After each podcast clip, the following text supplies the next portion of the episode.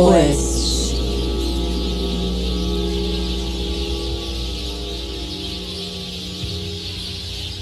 Que bom ter você na escuta. Oeste é um grupo de estudos em torno das noções de coreografia, dramaturgia, composição e dança, realizado pela plataforma Cerco Coreográfico. O que você vai ouvir agora é a gravação de uma conversa pública com a pesquisadora independente Ana Godoy, que aconteceu em 11 de junho de 2021. É uma força e uma alegria seguir perto, em bando, nesse processo de estudar junto, conversar. Esse nome, Oeste, surgiu inspirado pelo Guilherme Vaz, que é um artista visual e artista sonoro, que tem essa. Ah, que coloca assim, de um jeito bem bonito, que ele vê uma diferença dos artistas que olham para o leste e dos artistas que olham para o oeste. Então ele fala desses dois polos do mundo, diz que os que se interessam pelo leste vão para Roma e para Paris, e os que se interessam por oeste vão, assim, Brasil adentro. Ele fala de como esses são eixos complementares, apesar de distintos, é, são, são opostos, né? E, e ainda assim conversam entre si. Mas realmente ele coloca essa, essa, esse horizonte oeste, né?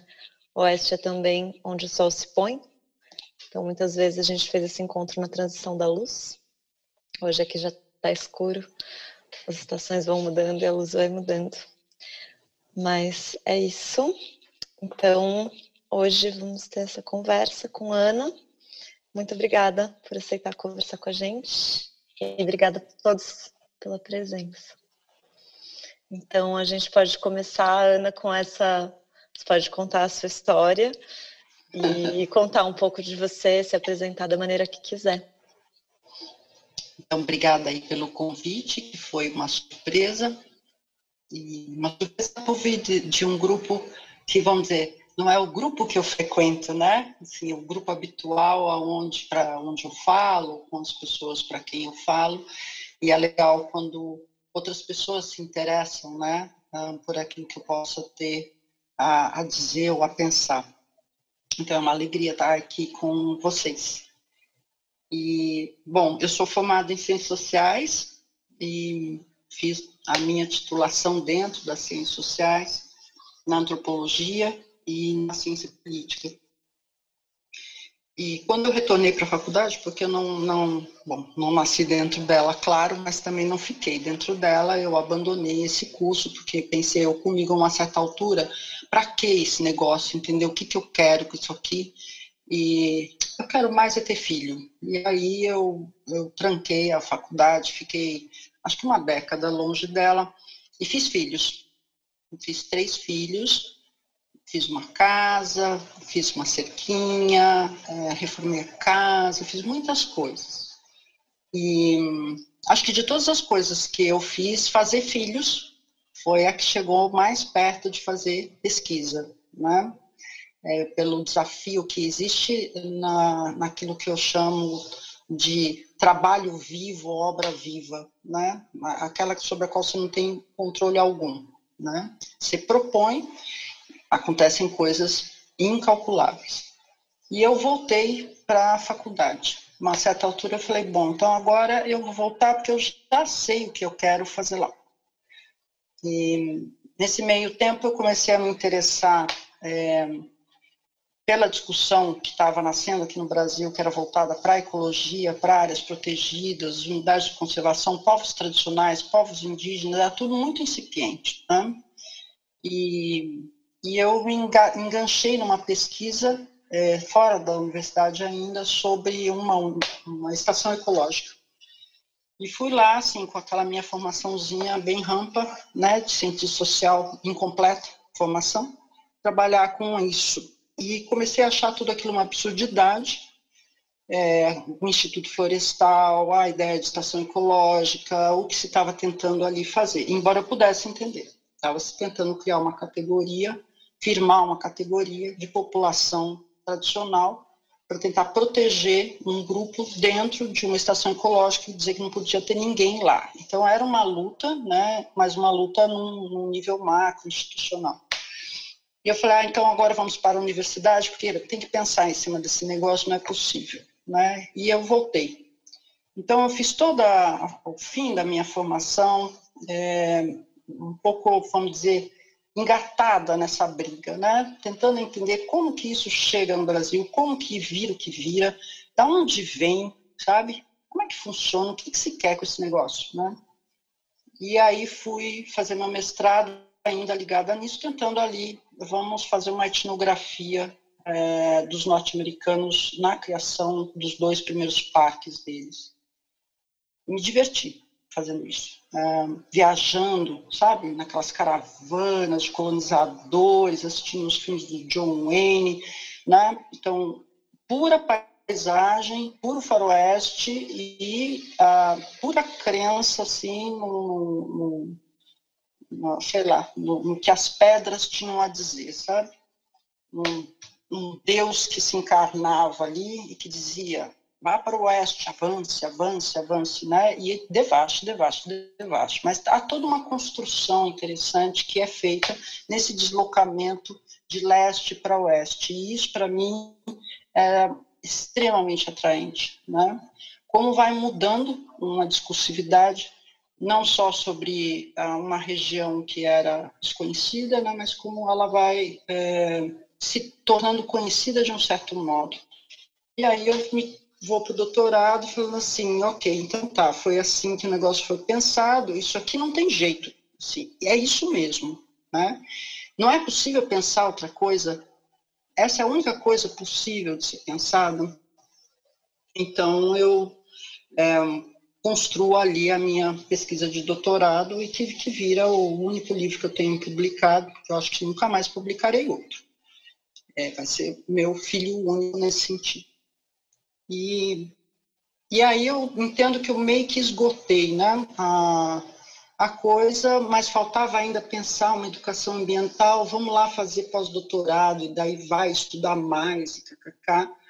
E quando eu termino esse pós-doutorado, esse primeiro, é, eu falo, pronto, já deu. Né? Eu passei pela coisa inteira, é, pude pensar ela, me demorar nela, tentando, uh, vamos dizer, atravessar ela com outras coisas, com outros elementos, um pouco bagunçar essa casa, vamos dizer assim. E seguir, na realidade, de um outro modo, indo para o oeste.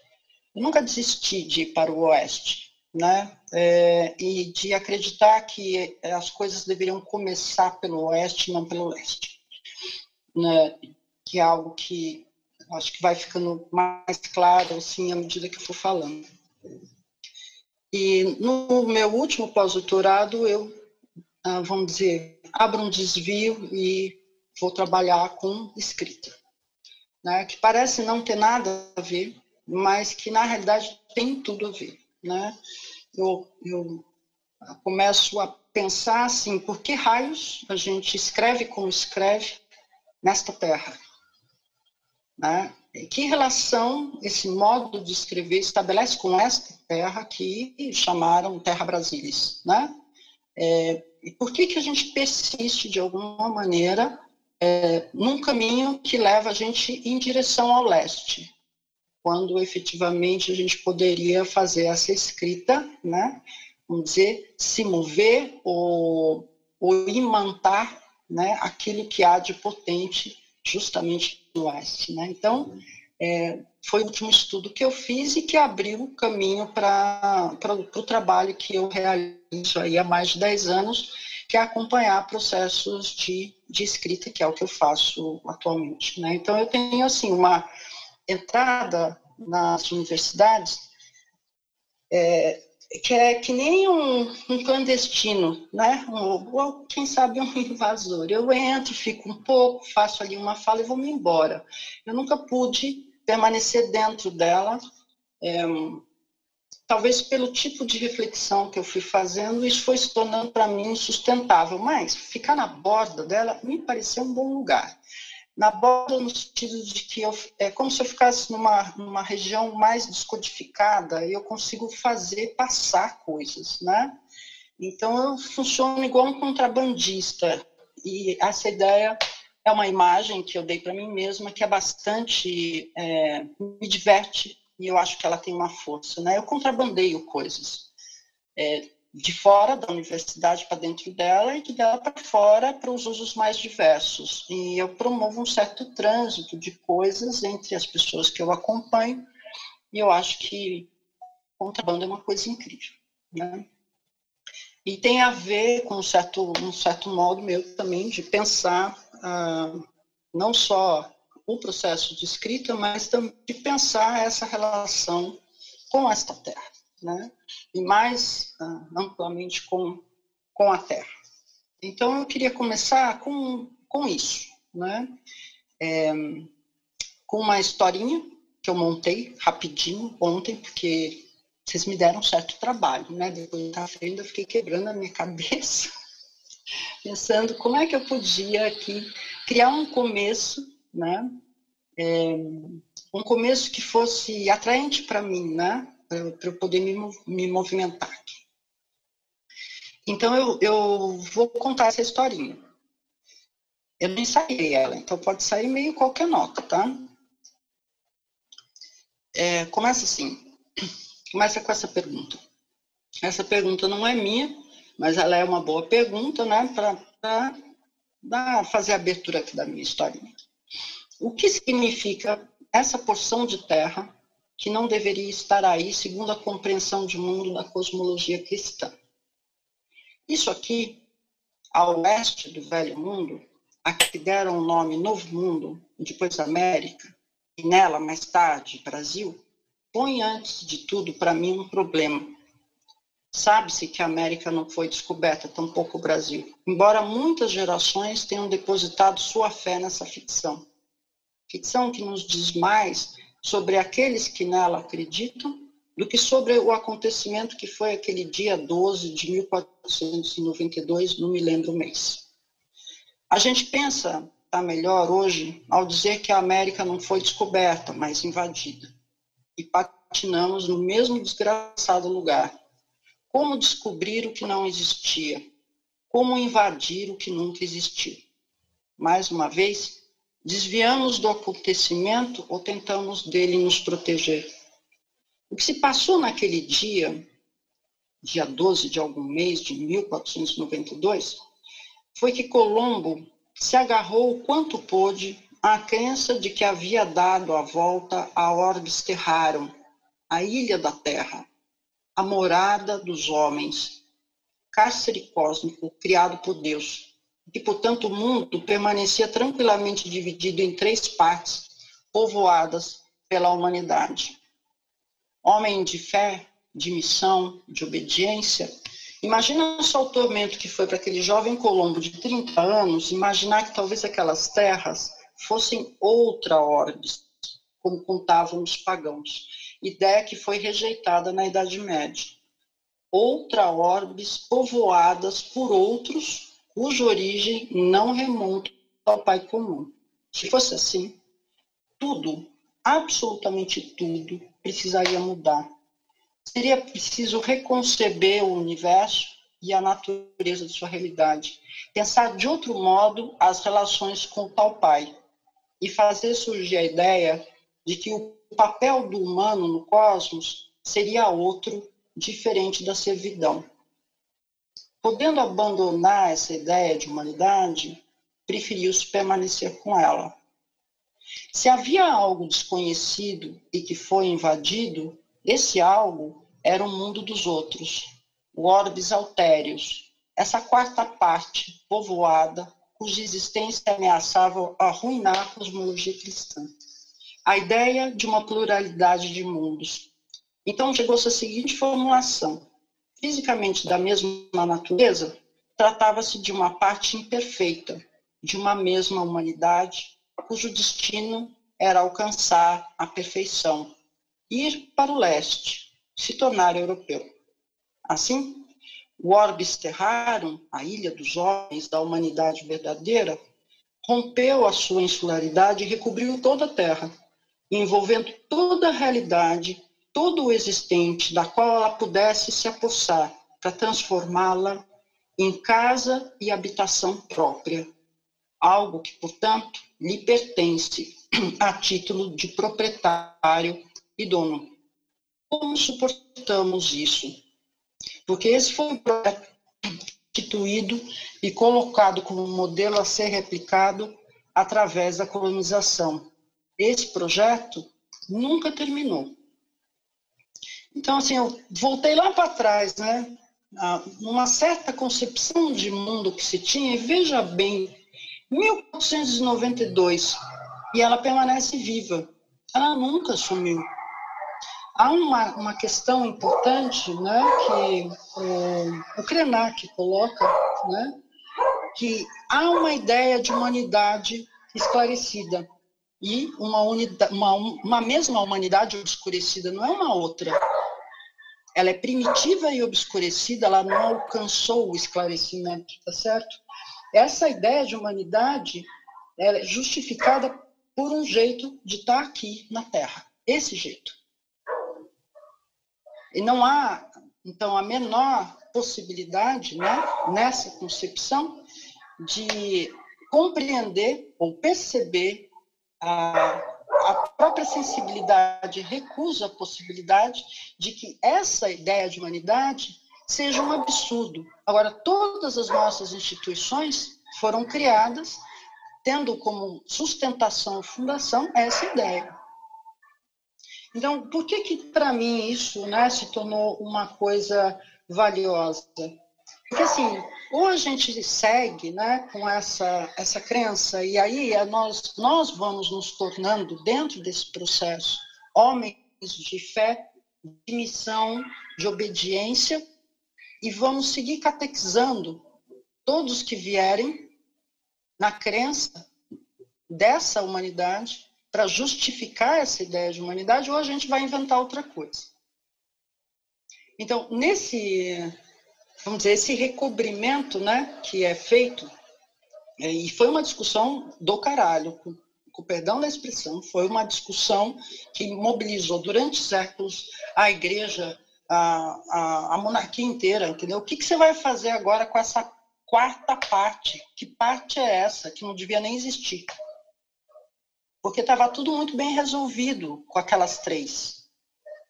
E se ela fosse povoada, então? Porque se não tivesse gente, de boas, a gente poderia dizer que aquilo ali era o paraíso, era o Éden, era um monte de coisa, né? Agora, quando tem gente, o que, que, que eles são?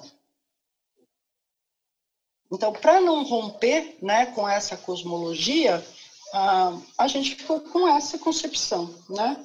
Dessa humanidade aí é, inferior, vamos dizer assim, e que almeja essa superioridade, né, é, que é a humanidade atualmente do leste. Tá? Então essa é uma questão para mim muito forte, por quê? Porque assim a, todo o exercício, né, do ponto de vista da, daquilo que foi preciso fazer, né, para produzir né, esta figura, vou chamar esse novo homem, esse que deveria sair disso, aspas, chamado primitividade, né? e ser esclarecido também, entre aspas, tal como esclarecido eram os homens do Velho Mundo, é, foi preciso muita escola. Muita escola, porque a escola chega aqui com essa tarefa. Né? Então, a nossa experiência, vamos dizer, primeira, né, é, com a escrita e a leitura é uma experiência de conversão. Né? E acho que quem coloca isso com muita clareza é o Ferreira de Cássio, quando ele diz que para converter, é, você só consegue converter aquilo que precisa ser convertido se aquilo participar da mesma essência do conversor, senão não funciona. Então, esta é uma razão pela qual né, é uma única humanidade nesse sentido, e é essa e não outra, né? Para que é, isso que é a conversão possa ser, é, vamos dizer, praticado. E isso não parou de ser praticado. Então, assim, eu não estou aqui dizendo que ah, a educação é isso. Não, não, não. Eu estou dizendo a escolarização é isso. é diferente. Né? A educação não é uma coisa que acontece lá dentro da sala de aula, dentro de uma escola, dentro de uma universidade. A escolarização é efetivamente aquilo que se propõe a fazer essas instituições. Né? Então, há uma maneira de escrever.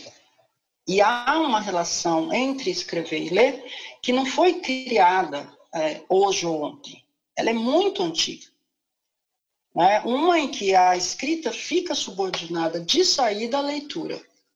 A escrita ela tem uma inferioridade em relação à leitura. Escreve-se sobre o que se leu. A primeira, vamos dizer, o primeiro exercício de escrita permanece sendo ditado. Alguém diz, eu escrevo. Né? Então, o apelo nesse lugar, né, que é um apelo pela, é uma demanda pela leitura, é preciso ler muito, muito, muito, muito para escrever alguma coisa. É, vamos dizer que é um exercício de sujeição. Eu estou sujeitando o dizer, o próprio dizer está aí sujeitado. Porque a escrita é uma maneira que a gente tem de dizer algo. Não é a única, é uma maneira. E ela está sujeitada né, a isso que é uma educação livresca, sim, que vem apoiada em cima de livros. Quem lê pouco escreve mal ou não escreve nada. Quem lê pouco não pensa, porque para pensar é preciso ler. Vocês conseguem ah, sacar a, a dimensão disso? Quando eu digo isso, é, quem que eu estou tirando da brincadeira? Quem não vai escrever? Quem não pensa? Eu estou conseguindo dizer claramente quem é que não pensa, quem não escreve, quem escreve mal. Eu estou fazendo uma seleção muito clara. Eu estou um pouco determinando aqui um grupo de eleitos. Os que têm a tal da biblioteca. Né? Mesmo que a gente, desconsiderando o que foi a aventura né, de, de, de, destruir a Biblioteca de Alexandria, mas só ficando com essa ideia, né, de que o fato daquela biblioteca ter sido destruída não impediu ninguém de seguir escrevendo coisas ou dizendo coisas ou criando coisas. Então, realmente não é, né, vamos dizer, uma biblioteca como símbolo disso, né, onde se acumula aquela quantidade de livros que é o, vamos dizer, se acumula aquele saber todo, que não era aquilo que assegurava do ponto de vista da criação a criação de ninguém. Nunca foi. Então, também não é né, aquela biblioteca que eu tenho dentro de casa, tampouco aqueles PDFs que eu guardei dentro do computador, enfim. Não preciso ter nem PDFs e nem livros para criar alguma coisa. Então, vamos dizer que a, esse exercício de sujeição, ele incide sobre a criação. É, mais amplamente assim, olha, tem que ter repertório, gente, porque se não tem repertório, não cria nada. E repertório, para a gente, é alguma coisa que está contido né, num certo lugar, está né, tá contido ali em livros, especialmente em livros. Então, que tipo de relação a gente estabeleceu com a leitura? A gente não, não vê ali, é, nos livros e naqueles autores, parceiros, aliados, né?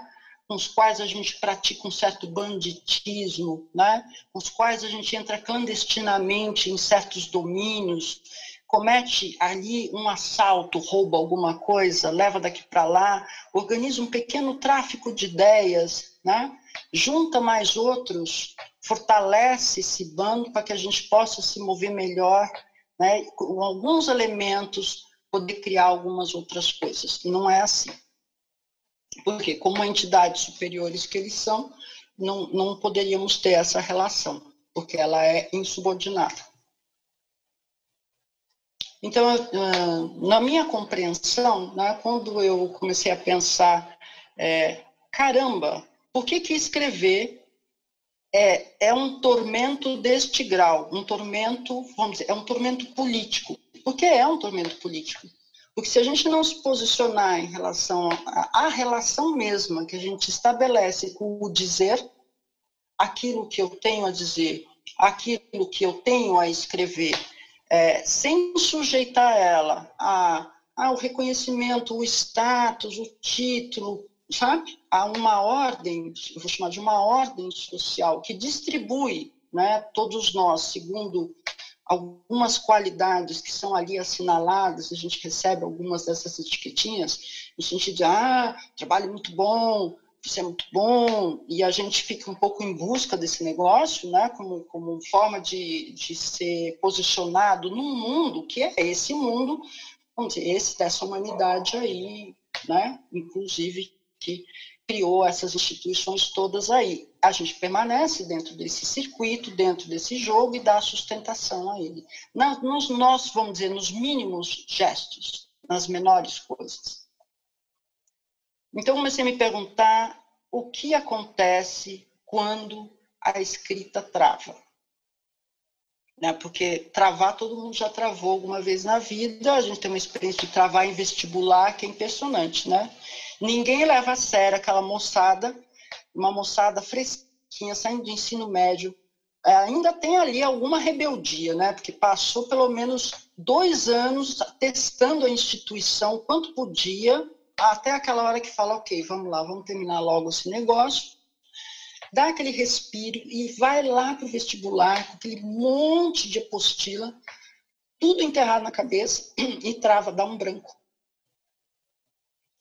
assim, seria valiosíssimo se a gente pegasse esse momento da nossa existência diante de uma prova, né?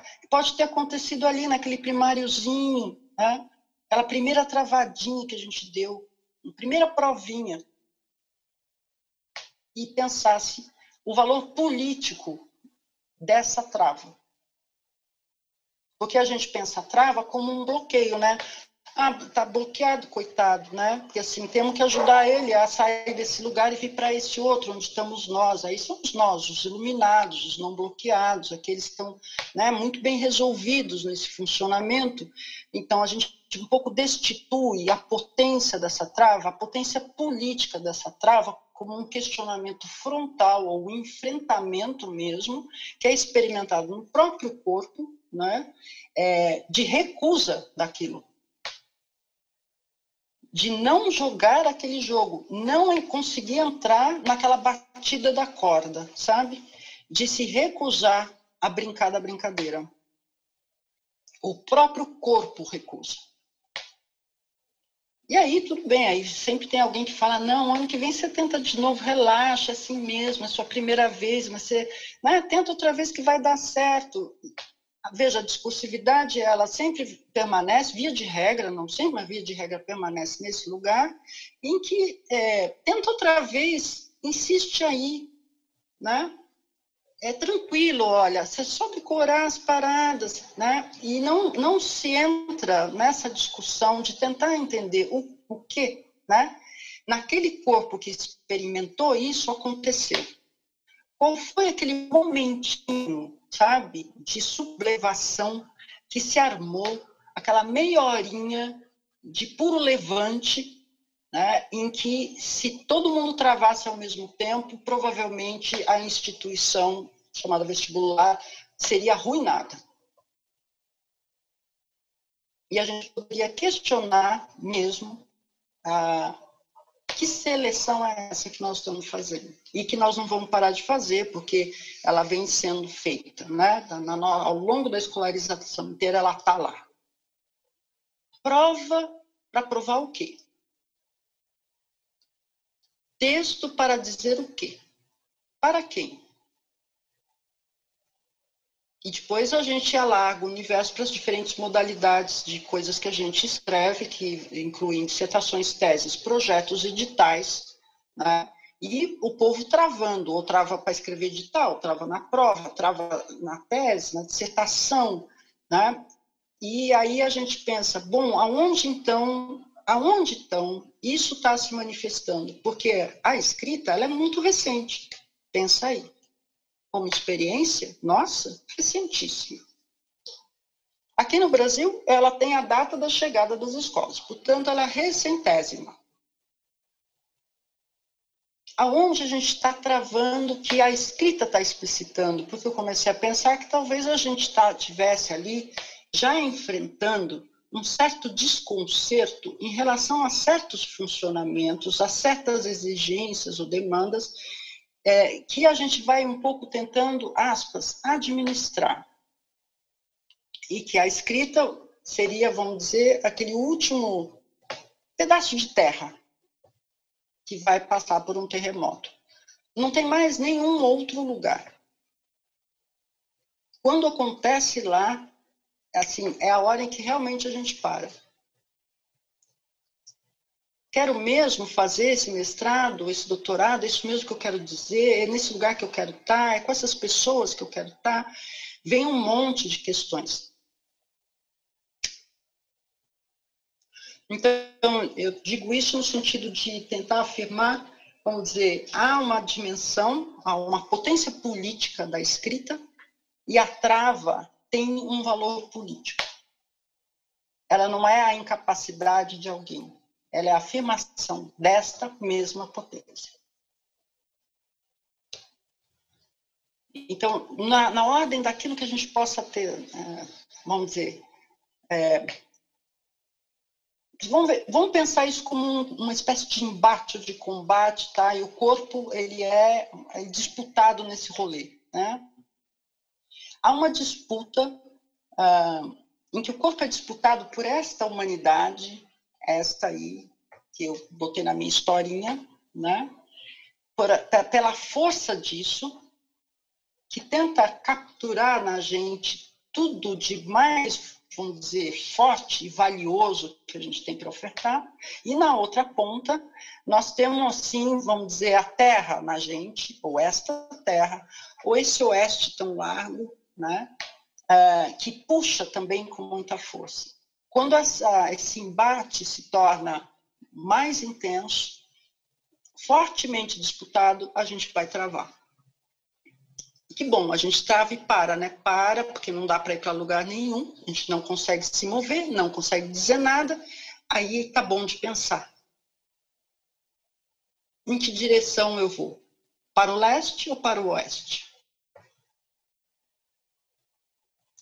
Vou em direção a, a isso, vamos dizer, a, esse, a essa terra, me conecto fortemente com ela, né, com todos os povos dela, com todos os elementos dela, me conecto com tudo que transita e vive sobre ela, e tento com isso criar alguma coisa. Posso me valer das coisas do leste? Claro que posso, se eu encontrar minha força, né? E se eu entender que minha força está no oeste, eu pego do leste o que eu bem quiser. Agora, se eu entender que o oeste é minha fraqueza, que ali eu não sou nada, que ah, não há nada para mim, porque tudo que eu quero é, sei lá, aquelas coisas, né? O status, o reconhecimento, a titulação, papapá, o que seja, né? A gente tem uma, uma lista dessas coisas.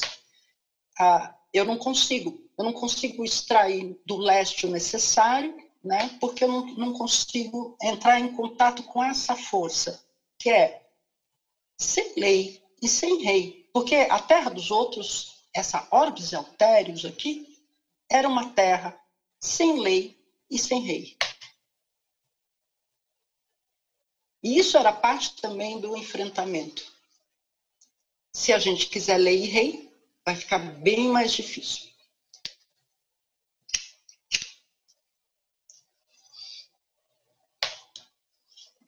É, deixa para as palavras, gente. Vamos lá. Sim, eu pensei aqui é, é. Na, que a gente conversou um pouco sobre a coisa da ecologia por conta da, uhum. dos textos que a gente leu e que acho que de repente daí de onde você está você faz essa curva. Sim. eu fiz eu fiz uma bela curva, Mas, né? É... Hum, diga. Não, Ana, só eu tenho uma dúvida de, de mesmo assim que achei bonita a história que você contou, né, a história que você escolheu contar assim para iniciar esse arco de pensamento, mas como eu não conhecia parte dela, eu não sei quais são as três terras. Porque você fala, né, que a gente encontra a quarta, a gente ali, né, o ato falho. Ali, né? Né? O que, que, que aconteceu? Mas eu queria saber que três terras são essas?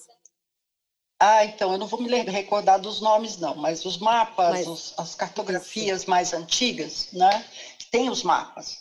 E a gente encontra eles na internet, inclusive. Ah, ele, eh, eles eram bolas, né? Então mostrava ali a Ásia, né? Que era uma das terras. Uhum. A, uhum. Tinha isso que é a Europa, que é a outra terra. Uhum. E qual que é a outra terra? É abaixo do é Mediterrâneo, talvez. É, é, são as três terras que existem, né? E, e só existia isso, né? Então, assim, estava todo mundo vivendo super bem, porque estava todo mundo, todo mundo lá querendo ah, dar a volta, circunnavegar, chegar do outro lado, que era o grande rolê, a grande aventura da navegação seria chegar no outro lado, né? Uhum. E, bom, e tudo isso é cheio de tramas, né? É, se a gente lê com, com, com interesse essa, os, os diários do Colombo, a gente vai sacando, assim, a grande... Tem, é quase uma trama policial, né? Uhum. Há muitos interesses em jogo, muitas coisas em jogo. Aí quando... Assim, Colombo não abriu mão em nenhum momento de que ele tinha chegado na, na no outro lado, né? Da, uhum. da da Orbis Terrarum, que era. Porque assim, não dava, não dava. Se ele abrisse uma brecha para pensar que ele chegou em alguma outra coisa que não fosse o outro lado, desmoronava uhum. aquilo tudo, né? Uhum. De todo modo, não ia ter muito jeito, né? E me parece que vem a, toda a discussão é, em torno, né? Esse debate, meu Deus, e se essa terra for povoada? E se ela for outra terra, o que, que vai fazer com esse pedaço de terra? Então, é, é o nome desse romance policial é, poderia ser esse, né? É, sei lá, é, o que fazer da quarta parte? Onde enfiar ela? Uhum. Uhum. Vamos, ela é parte da humanidade? Bom, é bom que seja, porque se não for parte da humanidade, é o quê? Como é que eu vou contar essa história da cristandade se eu tiver uma parte que de repente não, não é? É uma outra coisa. Então, a gente tem essa péssima relação, né, vamos dizer, com, com o outro. A outra coisa, o outro, né, facilmente, é, num, num, esquema, num, num, esquema relacional, é, a outra coisa, o outro, o estrangeiro, o estranho, o vindo de fora, é o inimigo. Veio para destruir, veio para romper com a paz, veio para acabar com a lei, veio para destituir o rei. Uhum. Né? Então, isso assim, muito, muito pontualmente, até muito concretamente, fácil, fácil, a, o que vem de fora, o forasteiro, é o inimigo. Agora, essa produção de inimigo é muito anterior a isso. Né? Então, se a gente recua lá nos, nos gregos, né, na, na, ideia do, do, próprio Aristóteles em relação a, a como pensar polis, né, ele vai lá para aquilo. Oikos, a casa. Mas a casa não é qualquer casa. Quando a gente fala casa, a gente fala família doméstica. É isso que vem, a família doméstica, né, que é a domesticidade, que é aquele pequeno núcleo que dá origem a tudo. Né? Então, mesmo a ecologia, quando pega esse pedacinho para ela, ela vai fazer isso. Assim, o próprio Kotia diz isso, fico super feliz que alguém mais tenha dito isso. Eu vou espalhar a casa pelo mundo inteiro. E foi isso mesmo, efetivamente, foi o que né, se deu nessa, nessa vamos dizer, essa aventura, é, vou chamar de cosmológica, né, do ponto de vista da cosmologia cristã, foi isso. Vou espalhar a casa, vou estender a casa, portanto, essa outra terra é parte desta que é minha. Então, o proprietário também está aí, né? Eu conquisto, eu edifico, eu sou dono. E eu sou dono, eu faço o que eu quiser. E eu transformo essa terra as Américas, especialmente o Brasil, que virou uma espécie de jardim da, da Europa, fornecendo aqui madeira, uh, tudo, mudas, mão de obra, o diabo que fosse, tudo, reserva, reserva de recurso. Né? Para um povo que não podia sequer suportar, e não eram só os portugueses, mas o leste de modo geral, né? não podia suportar, do ponto de vista da experiência sensível, a floresta, porque não havia floresta. Né? Isso não é um dizer que eu estou inventando, né? tem um historiador que se debruçou bastante sobre isso, sim. Né? Houve uma derrubada generalizada das florestas lá, e que é uma limpeza mesmo. Você organiza a visualidade, né? você limpa o horizonte. Imagine o que é a experiência sensível, até cognitiva, corporal de alguém que sempre teve quilômetros à frente de horizonte, chegar num lugar que é mata, você não tem horizonte. Tem uma carta de um, um dos um navegador, né, desses depois da, da, da primeira epopeia de navegação, uma carta dele para Portugal contando dessa experiência angustiante de sufocamento tem que pôr abaixo. Então, este né, vem nesta terra e diz: esta terra, ela precisa, para que ela seja o que ela precisa ser, ela precisa ser igual, né? Então, veja, tem que assegurar isso. Para que seja possível a existência dessas pessoas aqui, eu, eu ponho abaixo a floresta. E pôr abaixo a floresta não serve fazendo isso até hoje. A compreensão da floresta como recurso nunca desapareceu. Então, tem certas coisas que foram se, vamos dizer, se atualizando, né? E, em, em outros arranjos, mas que são persistentes, né? E a ideia de casa é uma delas. Assim, a, a ecologia resolveu então fazer isso, é botar toda a, a, a vivente dentro de casa, domiciliar, domiciliar animais, plantas, entendeu? A gente não para de produzir domicílio. Então, é um modo de pensar que está é, tá implicado com um certo modo também de viver, que é complicado. E, e, e, vamos dizer, dar de cara com a complicação, né? Tem, dizer que isso é um, é um problema mesmo. O que fazer com isso? Ao invés de evitar, né, a gente precisaria poder olhar de frente para esse negócio e falar assim, não dá, entendeu? Não dá para usar a, a, o termo ecologia e simplesmente fingir que ele não arrasta com ele tudo isso. Não dá para fazer isso. A gente tem que efetivamente se dar o trabalho né, de pensar que a ecologia, por mais que o discurso dela seja salvacionista, que está bem de acordo com toda uma tradição, né, é, a gente precisa de outra coisa. Não está precisando de salvação, é salvação que a gente está querendo? Porque a gente tem também um presidente que está fazendo um discurso muito semelhante. Veja, isso é super complicado.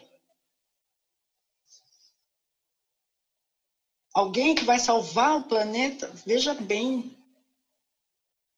Nosso pai, quem? Deus ou Estado? Não vai dar por esse caminho. Nós vamos sempre patinar nesse lugar. Então, essa pergunta é como é possível suportar tudo isso? É uma pergunta de um antropólogo. Né? É o Márcio Goldman que né, está perguntando para a gente mesmo, como é que é possível suportar um grau de servidão tão alto? Que até mesmo quando a gente faz esse movimento da, da criação e experimenta um embate, que é um embate que se dá, vamos dizer, é, ele, a gente atualiza esse, esse primeiro movimento, né, em que a, uma terra recobre uma outra, uma humanidade recobre uma série de mundos de existências, né? A gente atualiza no próprio corpo. E a gente simplesmente trava. E a gente faz o quê? Assim, num certo sentido, é, eu acho difícil para caralho, né? Como uma experiência que a gente uh, vive no corpo, né?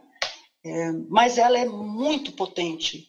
ela é muito valiosa, porque essa é a chance que a gente tem. E em direção, né, que é isso, né? O oeste é o antípoda, né?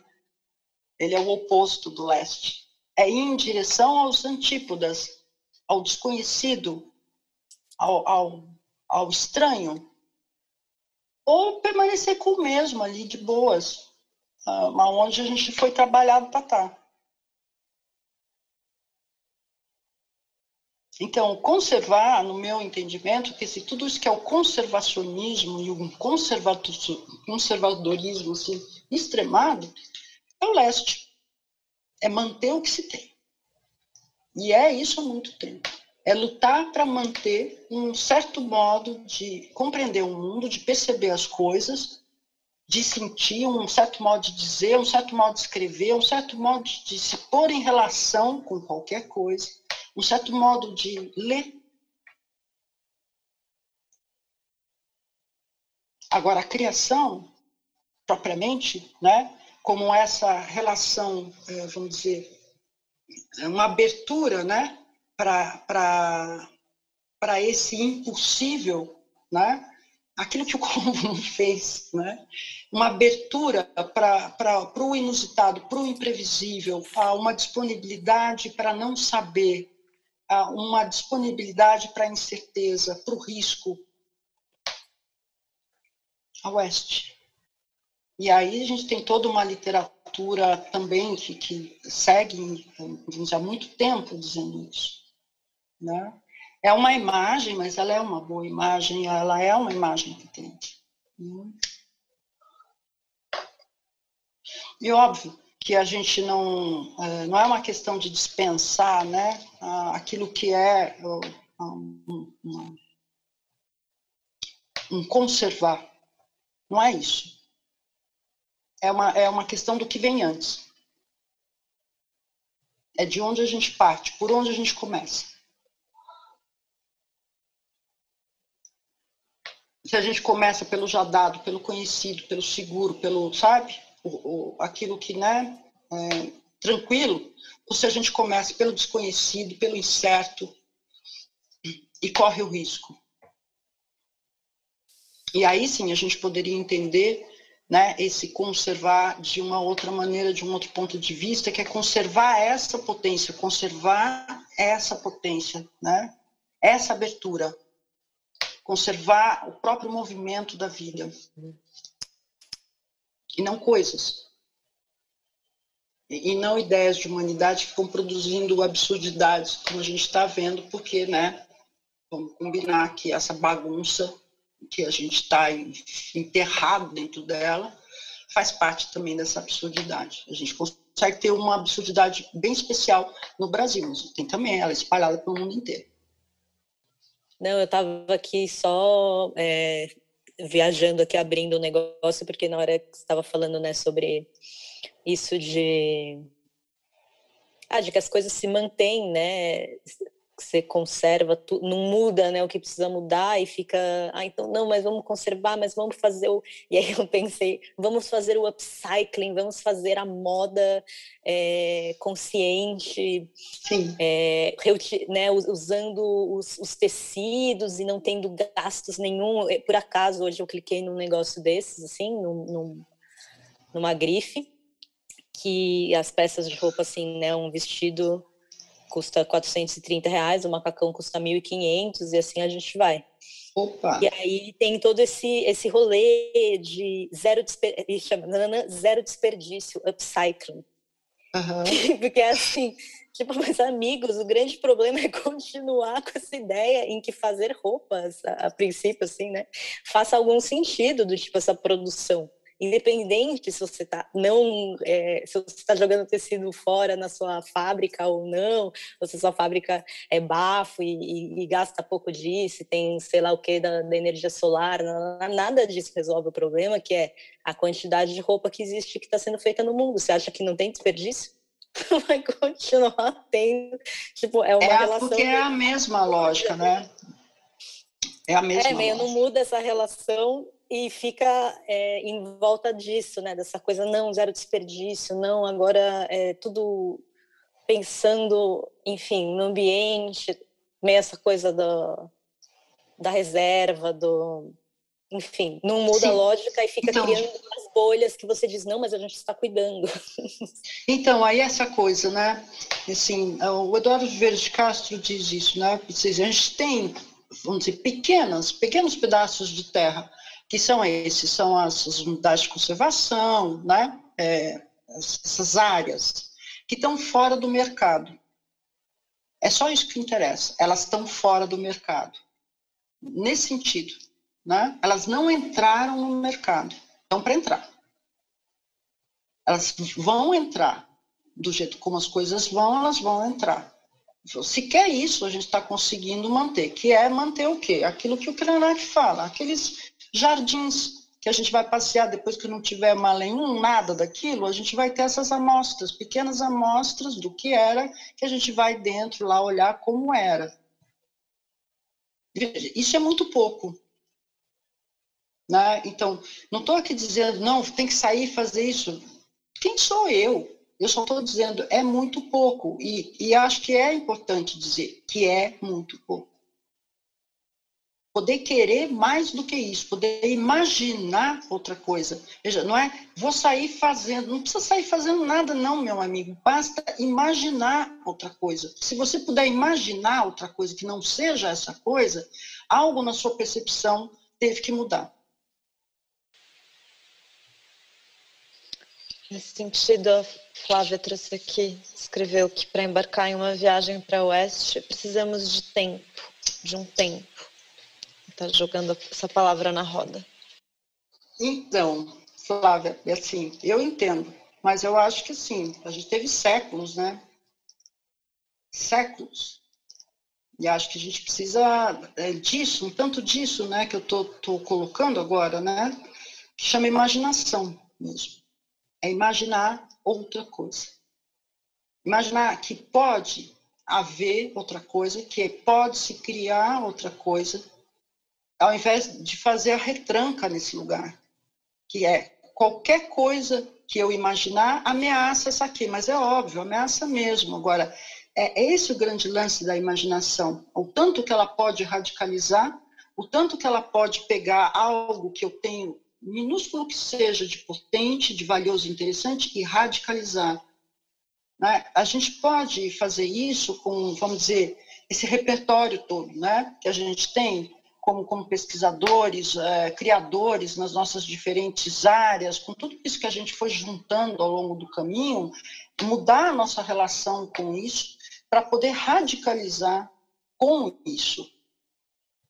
Portanto, usar aquilo, né, efetivamente aquilo que vem do leste, porque existe encarnado, encarnado na gente, já contra o leste no sentido daquilo que ele é enquanto ideia, ideia de humanidade, ideia de planeta, ideia de, disso tudo. Ideia de ler, ideia de escrever. Nós temos isso, nós temos a escrita. É para usar ela. Usar para quê? Para criar outra coisa, não para manter essa. Então, assim, é, é preciso tempo, de fato. É, e o que a gente faz enquanto isso? Que é, é nesse lugar que eu estou. Enquanto isso, a gente faz alguma coisa. Enquanto isso, a gente perturba esses, é, é, esses edifícios. Enquanto isso, a gente é, introduz uh, um ruído neles. Enquanto isso, a gente causa. Né? Enquanto isso, a gente uh, conspira. Né? Como dizia o Levinsky, tudo que né? respira, conspira a gente conspira em pequenos grupos, em grandes grupos. Nossa, agora eu acabei de ter um, uma, um, tipo, uma sensação de algo assim que é em relação ao tempo, né? Mesmo essa ideia do, do tempo. Lembrando aqui do de outro dia que estava numa aula do Silvio Ferraz, falando sobre tempo, e que trouxe a, essa questão de que na China você não tem essa, essa palavra, né? O tempo. Portanto, você não tem uma série de perguntas e questões, você constrói o, o entendimento de existir, etc., de, uma, de outro modo ali. E aí, de repente, fez. Sabe quando alguma coisa faz. Nossa, tá, porque assim.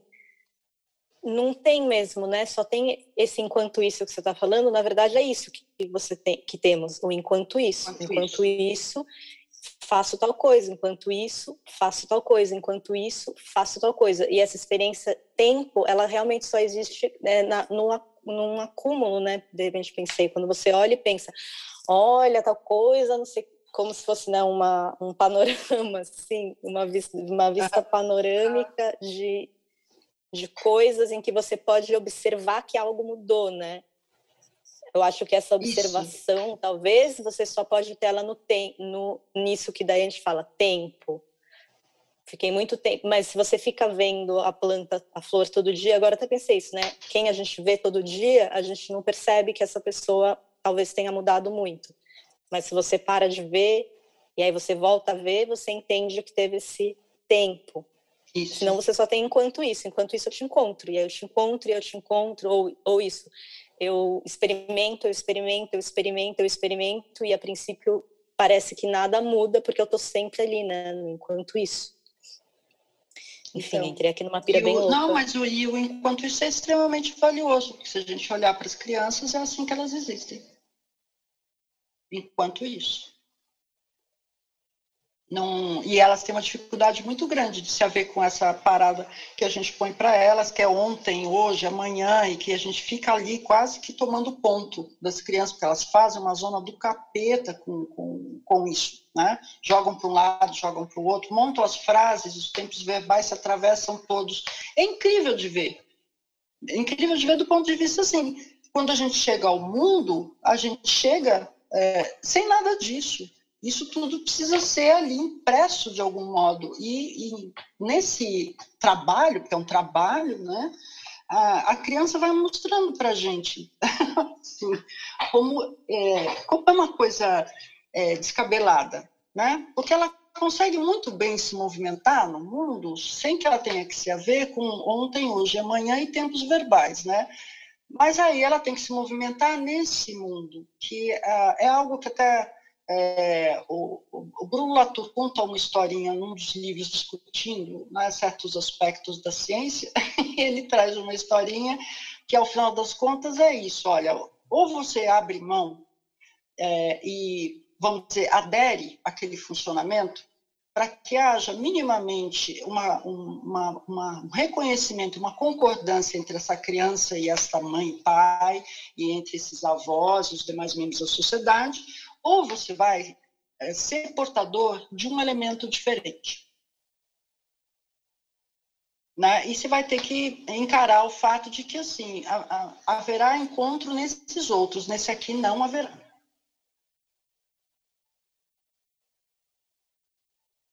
Né? E aí, veja, o que, que eu falo dos tempos verbais? Porque é uma das coisas mais complicadas que a gente tem nessa língua. Porque ninguém consegue, vamos dizer, é, aspas, acertar a concordância. Todo mundo se atrapalha com a concordância e se atrapalha com o tempo dos verbos. As frases começam num, num, num, tipo de declinação e terminam em outra. E, e isso vira um drama. Vira um drama porque, assim, não tem que estar tudo no presente, não tem que estar tudo no passado, não tem que ter assim, quer dizer, se eu começo com nós, tem que ir com nós até o fim. Não pode ter eu. Olha, aqui tem um eu. Eu não pode existir. Então, há uma legislação, vamos dizer, na proliferação de pessoas e tempos né, nos nossos textos, é, que impede que é essa, vamos dizer, essa pequena insubordinação é, persista. E ela é muito valiosa. Porque se a gente pensar bem, a gente não teve gramática normativa até 1930. Então, por que, que a gente está tão empenhado agora em virar o as da gramática normativa? A gente não tinha, a gente nunca teve. Quem tinha gramática normativa eram os portugueses, não nós. E, e isso começou a virar um problemão, entendeu? Porque quem é que vai legislar sobre essa língua? essa língua que nós falamos, que não é o português, que é o brasileiro. E aí teve que haver uma gramática normativa que dissesse, sim, vocês são falantes do português, não do brasileiro. Não existe. Brasileiro é uma língua que não existe. Não legislam a nossa fala, porque a gente consegue bagunçar bem ela, né? E, e aí um impacto grande na escrita, justamente essa passagem, né? Do falado ao escrito, porque tem uma porteira, tem um, um vigilante na porteira, tem, tem toda uma coisa nessa porteira.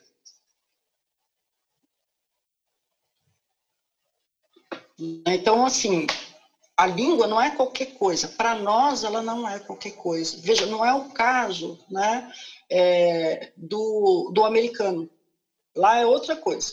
Lá eles tiveram ali todo um movimento assim no sentido de vamos dicionarizar a nossa língua aqui, entendeu? Porque nós não queremos nada ter nada a ver com a Inglaterra, com aquele inglês lá. Nós vamos ter a, a, algo que é nosso aqui. Nós não. Nós, nós ficamos exercitando uma outra coisa que era bem interessante, que não tinha uma legislação sobre ela, para finalmente despencar uma bem forte, né? E que a gente tenta por todo custo fazer entrar na cabeça das crianças na escola. Porque não é, veja, alfabetizar não é, não é eu pegar esse falante, trabalhar com esse falante, não, é botar uma outra coisa para funcionar ali. É um outro arranjo. Então, quem é que vive sem preparador de texto, sem um revisor? Esse profissional estranhíssimo que precisa forçosamente existir para acertar é, é, esse trânsito dos, das, declinações dos verbos e essa presença é, multiplicada de pessoas que ora, ora sou eu, ora somos nós, ora nós e eu se confundem e depois são eles e o que faz com tudo isso?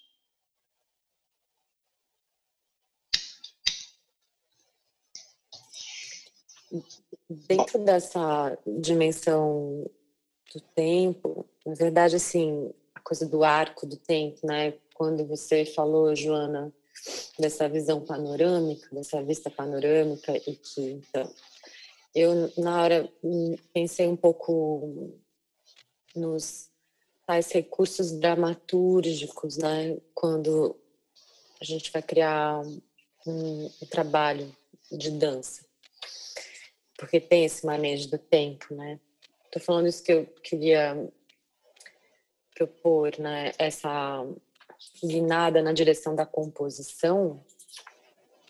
Mas antes só queria fazer um comentário é, que eu achei muito interessante, assim, essa dimensão da escrita, né? Que está vindo já desde o início, assim, que está oferecendo para gente hoje, Ana, me coloca também a dimensão da coreografia, porque a gente vem usando, ou eu pelo menos, de um tempo para cá, vem usando assim às vezes essa dimensão de escritura para falar de coreografia, mas em algum momento aqui no contexto de Oeste mesmo, logo no, nos primeiríssimos encontros surgiu uma ideia, uma, uma percepção, uma hipótese, uma visão de que a dança, tal qual a gente conhece, é, ela surgiria justamente a partir do momento em que os primeiros tratados de coreografia são colocados em circulação. Então, é como se a dança fosse um efeito necessário para é, como que diz, para ascensão ou para uma certa legitimidade daquilo que então se chamaria coreografia. Bom, isso é uma hipótese que surgiu, mas é algo que eu continuo pensando. E aí, quando você coloca essa dimensão da escrita como uma das técnicas de conversão, eu imediatamente pensei na escrita coreográfica, na dimensão coreográfica, assim, para isso, do, puxando assim das referências das outras referências que a gente tem por trabalhar com isso juntas, aqui eu, Joana, Andréia, Davi, Caio, Marina, Luanda, tem várias e vários de nós, né, Anaí, e Bom, era só esse comentário que eu achei bem valioso, assim, para complexificar ainda mais a dimensão daquilo que eu venho chamando de escritura para coreografia, desde essa perspectiva da escrita, e que eu acho que tem tudo a ver com o que a gente estava falando agora, né, da coisa da gramática normativa, dessa regra culta. Eu não sabia que isso tinha chegado em 1930 só, por exemplo, também, que me dá um pouco esse vai, vai me aproximando de uma possível ideia de composição, talvez, porque essa palavra composição, quem trouxe assim com mais força para a gente completar essa, essas quatro e eleitas em algum momento, de forma provisória também, né? Coreografia, dramaturgia, composição e dança. Mas quem trouxe essa palavra com força foi justamente a Joana, essa palavra, composição. Como a gente agora, né, a gente já passou uhum. por, pelo tempo, pela escrita, pela casa, e então a, a composição era, era só isso. Era eu quando fico pensando para composição para composição né eu quando eu penso né a escrita eu penso ela como compositiva, em, em todos os, os, os, sentidos possíveis que eu poderia usar a palavra composição. Me compor com algo, tá? compor algo me compondo com algo, que é impossível fazer uma coisa e não fazer a outra. Né? Então, há, há uma ideia aí de arranjo para mim, né? quando eu digo compositivo eu pego elementos daqui e de lá. Quais? Aqueles que chamam por mim. Porque as coisas chamam. Né? Então, veja, eu nunca acho, do ponto de vista de um texto, não acho que a gente vai na direção das coisas. Eu acho que as coisas chamam a gente.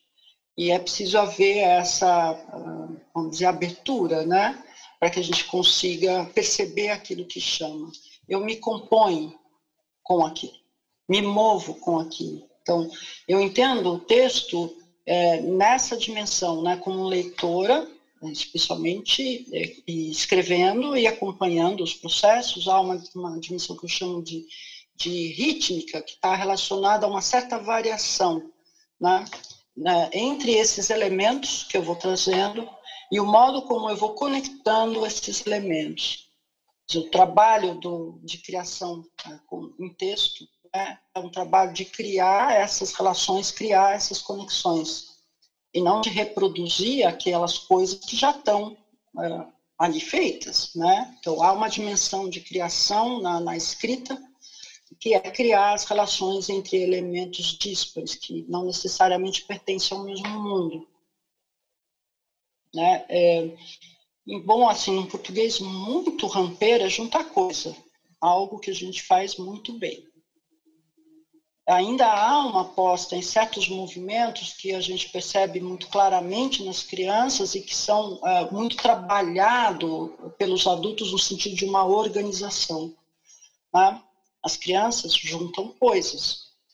O critério para juntar é, não é um critério classificatório dado. Elas não têm a ambição da classificação, elas têm a ambição da composição. Então, assim, eu não preciso ter uma montanha de coisas, nunca. Com uma criança, eu nunca preciso ter um monte de nada. Por quê? Porque ela, ela busca pela variedade e a variedade não está na quantidade. Então, esse mundo, que eu entendo como sendo um, um, mundo, vamos dizer, o um mundo no qual a gente é, existe é, uma primeira vez, é um, é um mundo que é todo ele, vamos dizer, é, de alguma maneira desorganizado e reorganizado segundo outros critérios, que são critérios que estão fora desse mundo, são critérios que vêm de fora. Né? Então, quando a gente vai escrever ou criar algo, ah, a, a primeiro, o primeiro movimento é trabalhar uh, talvez nesse regime, e esse regime vai tra sempre travar a criação, sempre vai travar. Né? E precisaria ter, vamos dizer, uma, um, uma disponibilidade né, para aquilo que me chama ou me atrai e, a, e apostar nisso portanto, ir na direção, deixar ah, com que aquilo se aproxime e, e trabalhar na criação dessas conexões. Na hora que eu faço isso, um certo ritmo nasce da coisa. E eu não posso falar né, propriamente da, da, da, da dança ou de qualquer coisa, não posso falar do texto. O ritmo nasce da coisa nasce do encontro entre esses diferentes elementos. Isso não quer dizer que é, é, vamos dizer, aleatório, mas eu posso dizer que é arbitrário. Eu posso começar ah, juntando isso e aquilo e de repente sacar que aquilo que veio antes era depois. Que aquilo que eu jurava que era começo é, era fim, porque eu decidi. Porque não tem um começo dado e porque não tem um fim dado e porque não tem aí um desenvolvimento que é o fruto necessário desse belíssimo começo dado. Veja, já há uma subversão nisso, né, que eu, eu, penso em termos do que é possível trabalhar em termos de escrita, que subverte justamente essa cosmologia cristã. Não há um começo dado, não houve um grande começo, né? e depois um desenvolvimento que vai né, da, nessa escalada vertical do primitivo, do tosco, do mal acabado, em direção ao perfeito, acabado e refinado. E o fim é uma culminância. E nós temos uma grande épica. E, e aí os nossos textos eh, ficam o tempo inteiro um pouco ah, aprisionados nisso. Como se eles fossem uma espécie de, de é, eternos portadores da grande épica. Começos, né? Começos grandiosos para fins derradeiros. E aí um desenvolvimentozinho ali em que eu né, retomo uns elementos. Nossa, assim, é uma barbaridade e, é uma coisa muito viva para nós, né? É, a aula de redação é isso, né? Ah, Joãozinho, tem que ter começo, meio e fim, entendeu?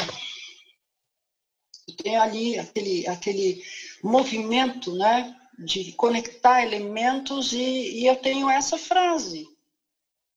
Tem que ter começo, meio e fim. E ao lado eu posso ter um 5, 5,5, um 3, um 0, não é não? Para testar um pouco isso. Né? Atestar que ali não há isso, ali deveria haver isso. Veja, essa seria então um pouco né, esse exercício de, vamos dizer, catequese ou conversão que eu tenho que fazer desse que eu vou chamar de aspas, o selvagem, ou aspas, o bárbaro, o não civilizado, a criança. Né?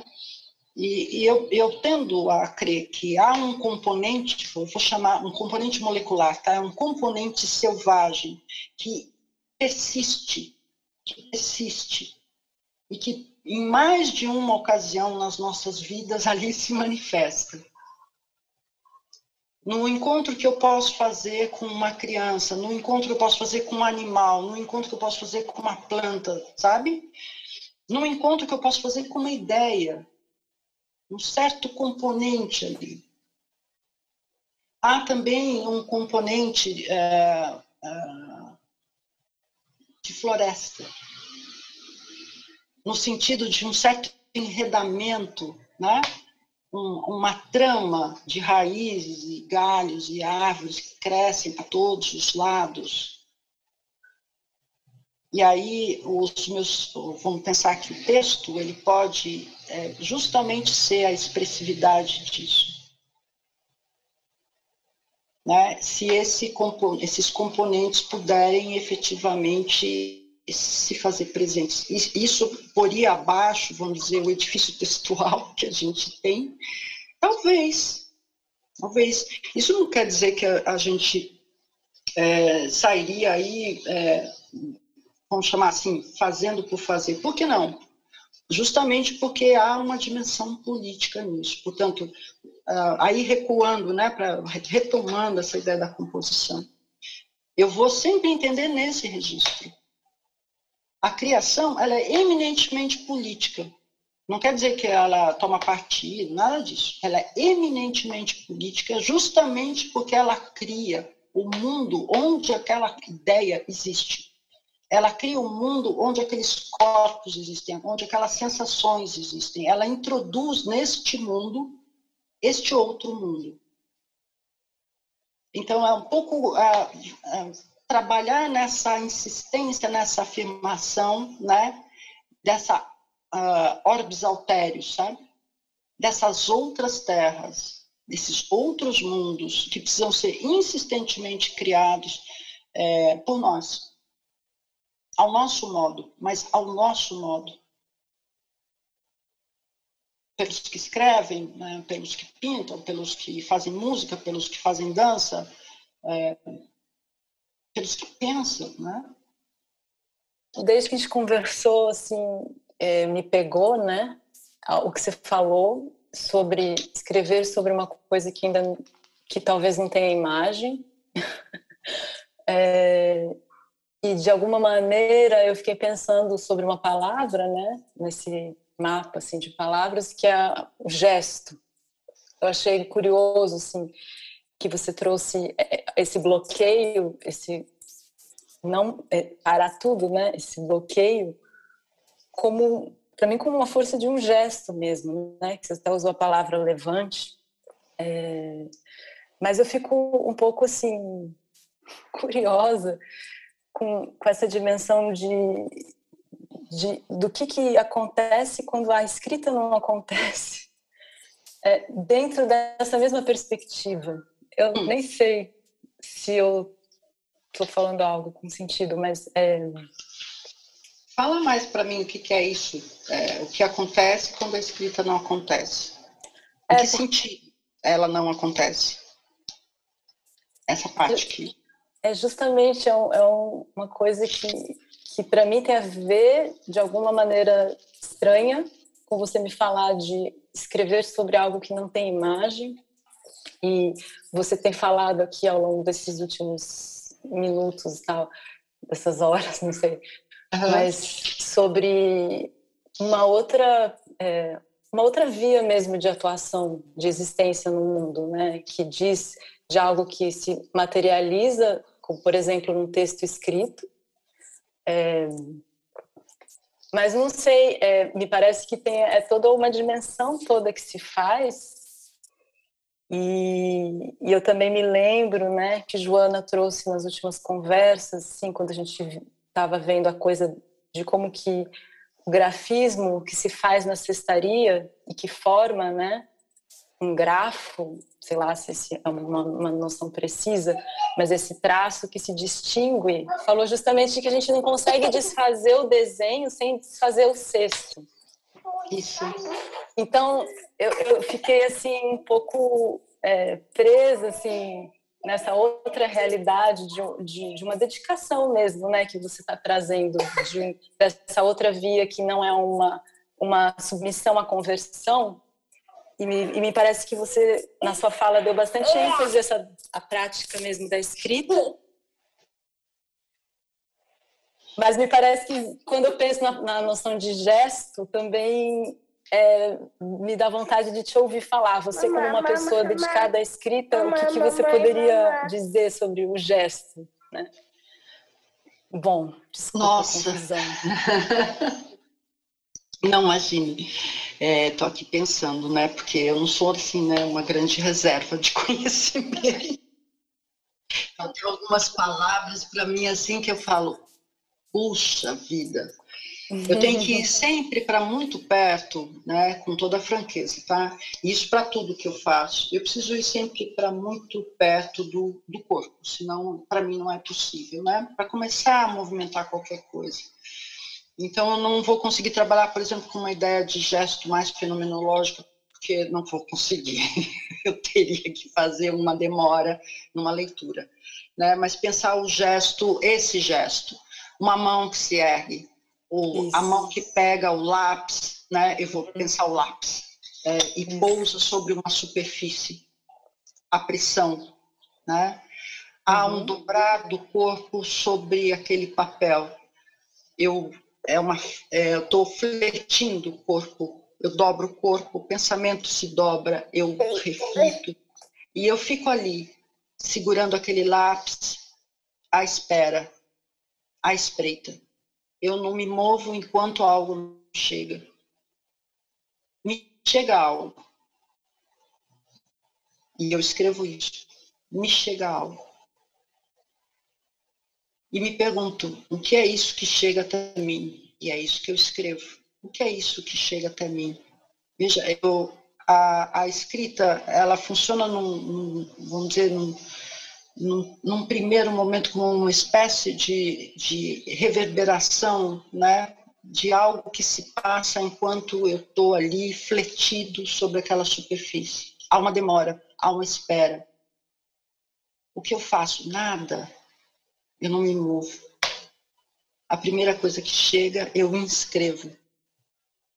Né? É, aí eu recupero algo importante da dimensão da escrita, que é a inscrição. Eu inscrevo. Eu firmo naquele lugar aquilo que me chega. E eu começo lentamente a povoar aquele lugar, a fazer ali alguma coisa se mover. E eu vou notando, e há um, há um trabalho, há um trabalho do corpo, tá? Eu estou tentando pegar duas coisas acontecendo ao mesmo tempo.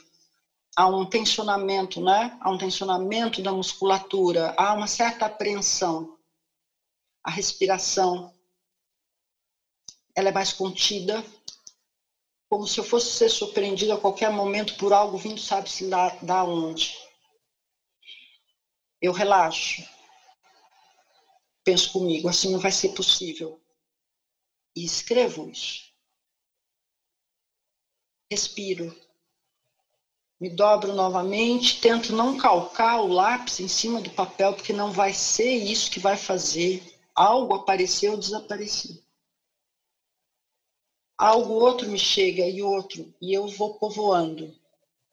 Olho para aquilo e penso, meu Deus do céu, isso não vai virar nada. E aí, aí tenho aqui um, um, um travessãozinho, um comentário. Como já dizia meu colega Guilherme Correia, nada é muita coisa. É muita coisa. Olho para esse nada, então. O que eu não sei, na realidade, é aonde cada uma dessas coisas vai ficar. Eu sei que elas existem todas no mesmo mundo, mas como elas vão ali se conectar e se dispor, eu não tenho a menor ideia. Meu papel nessa história ali, meu lápis é dar uma chance, dar uma oportunidade para que aquilo se instale, para que aquilo comece a, a emitir sons, para que aquilo comece a mostrar algo para mim, para que aquilo me faça também ver algo. Então, mesmo do ponto de vista ali, né, desse é um corpo implicado, ele não é só implicado com aquele lápis, aquele papel, ele é implicado com, com este algo para o qual ele não tem nome. Uma palavra aqui, outra ali, frases, intercorrências, é, é quase como se eu estivesse captando coisas, né? Estou captando coisas. Se eu não for, se eu não for o legislador que vai virar para mim mesmo e falar isso aqui é uma montanha de coisa nenhuma, pelo amor de Deus, tem mais o que fazer, tem uma tese para escrever, um artigo, então um edital para fazer, que está juntando esse monte de coisa que não serve para nada. Esse é o legislador. Ele mata, mata a coisa no nascimento dela. Ele não percebe o germe, ele não percebe a possibilidade, ele não percebe força.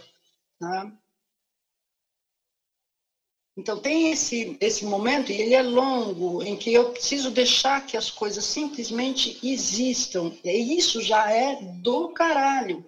Deixar que as coisas existam. E existam ao modo delas. Então, quem não tem criança em casa, arruma uma criança, qualquer, em qualquer lugar, perca o seu tempo ali olhando como uma criança existe no mundo, que ela existe ao modo dela. Eventualmente há algumas que estão existindo ao modo dos adultos que as criaram, né? Mas até nelas há esse componentezinho, né? Uma ideia, ela chega assim. Né? Então tem algo que é isso: força, impulso, pressão, para que alguma coisa possa ser expressão. Né? Então, aquilo que pode existir, que eu simplesmente não, não me apresso a matar, né? é expressivo. E se eu não mudar a minha percepção, se eu não fizer um trabalhinho bacana comigo, mesmo, é isso que eu não vou ver. Eu não vou ver que aquilo é algo que existe de modo próprio.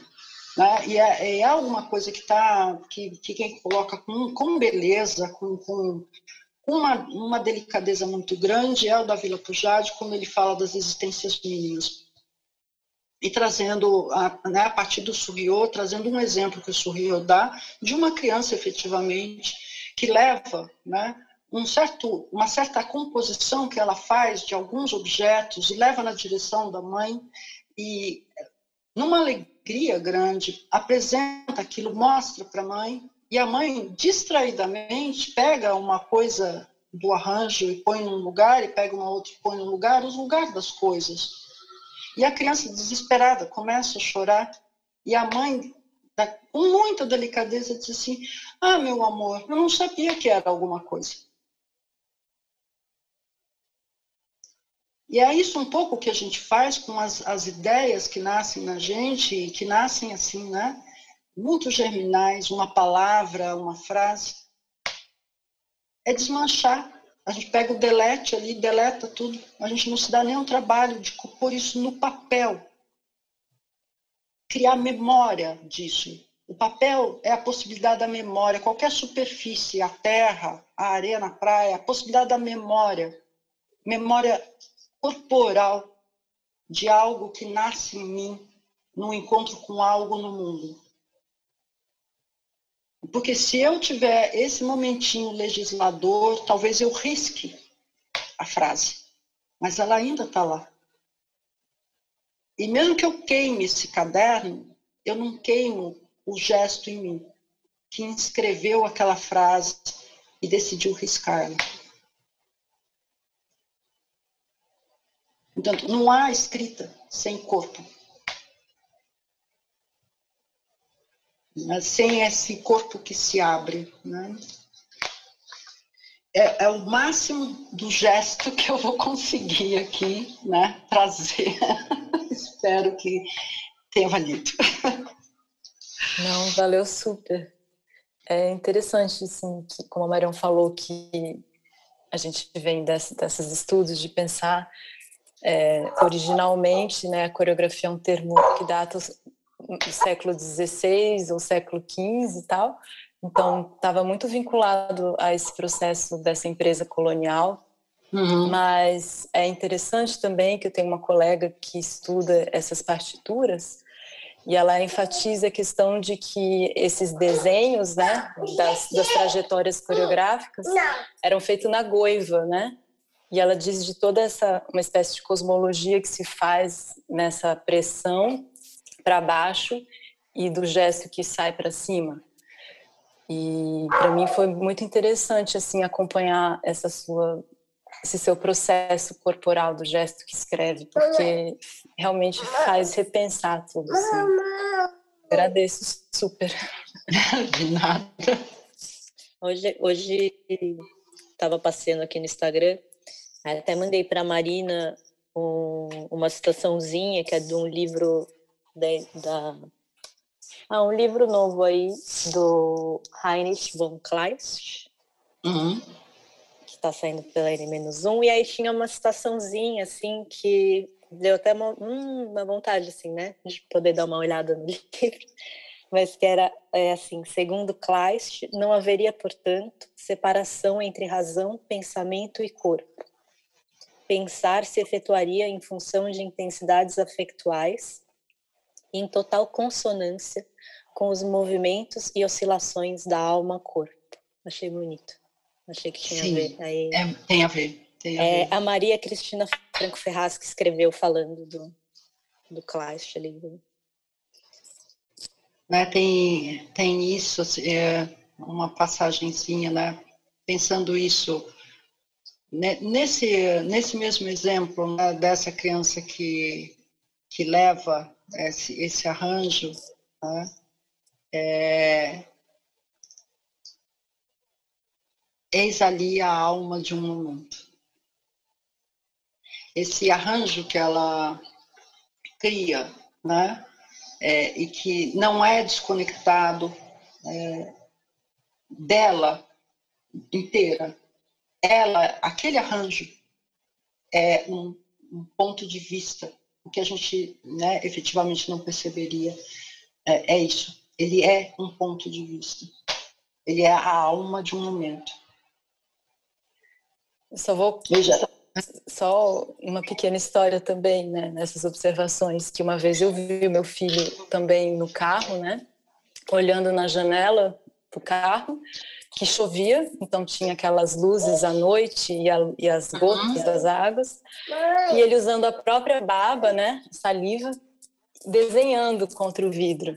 E foi algo assim realmente que diz disso que está falando, porque era esse jogo de imagens dele conseguir ver a cidade, ver ele mesmo, e esse uhum. grande desenho invisível, né, que o dedo dele era capaz de produzir, essa interface da própria saliva com a chuva, sabe? E foi então... nesse nesse momento que eu pensei, eu poderia falar, para de fazer isso, porque você está coisa nojenta. Ou não, né? Um então, mas pensa aí, né? Não é uma coisa incrível? Pensa assim, olha, essa essa a escrita, né? Isso que é tão tão presente para nós, né? O lápis, a, aquela aquele contorno de letra que eu faço, né? Para escrever casa, tá? Aquele C, aquele A, aquele S, custou para caralho não veio fácil. Não veio fácil. Nenhum daqueles desenhos veio fácil. Onde eu estou trabalhando quando eu estou produzindo isso como possibilidade numa, numa criança, né? Que é quando eu estou ali é, trabalhando, alfabetizando ela. Aonde, sobre o que eu estou trabalhando? Estou trabalhando sobre a linha de desenho. Essa linha livre. Essa linha livre esse, esse dedinho gosmento de baba, que antes de ser dedinho gosmento de baba era dedinho só, né? Eu recuo mais nessa criança. Né? Aquele corpinho lá, recém-nascido, chegando no mundo em que é, mundo e ele, X, entendeu? Ele é o mundo, né? Então, uma possibilidade desse movimento do corpo sem destinação. Ele é o mundo. O mundo passa por ele o tempo inteiro. Ele é uma fome, né? Ele é uma sede. Ele é uma dor. Sem nenhuma, né? Nada separando. E depois esse gesto que vai se desenhando, né? E a gente vê ele nascer na criança, na direção de algo. A mão indo na direção de algo que o olho viu. Né? As duas coisas indo juntas na direção de algo que atraiu pequeno caçador, um pequeno aventureiro, um pequeno pesquisador, está tudo lá, tudo acontecendo. O dedinho entrando no buraquinho da tomada. Olha o choque, né? Entrando nos buraquinhos do próprio corpo, né? investigando as possibilidades, desenhando coisas no ar mesmo e depois pegando no lápis de cor lá e fazendo aquela mesma linha, continuando aquela linha na sua parede, na sua mesa, no seu chão, na sua casa. Tentando de alguma maneira lembrar que esta casa não é sua. Essas paredes podem até ser, porém, este mundo não, porque o mundo dela vai cruzar com o seu, atravessar o seu, ela vai desenhar o mundo dela é, com os riscos e depois com os objetos, e a gente vai constantemente dizer, fulaninho, bota o negócio ali, guarda não sei o que lá, tira isso do chão, bota em cima da mesa, né? tentando recompor a cada momento o nosso próprio mundo. E a criança insistentemente desfazendo esse mundo, criando dela. Nós escrevendo,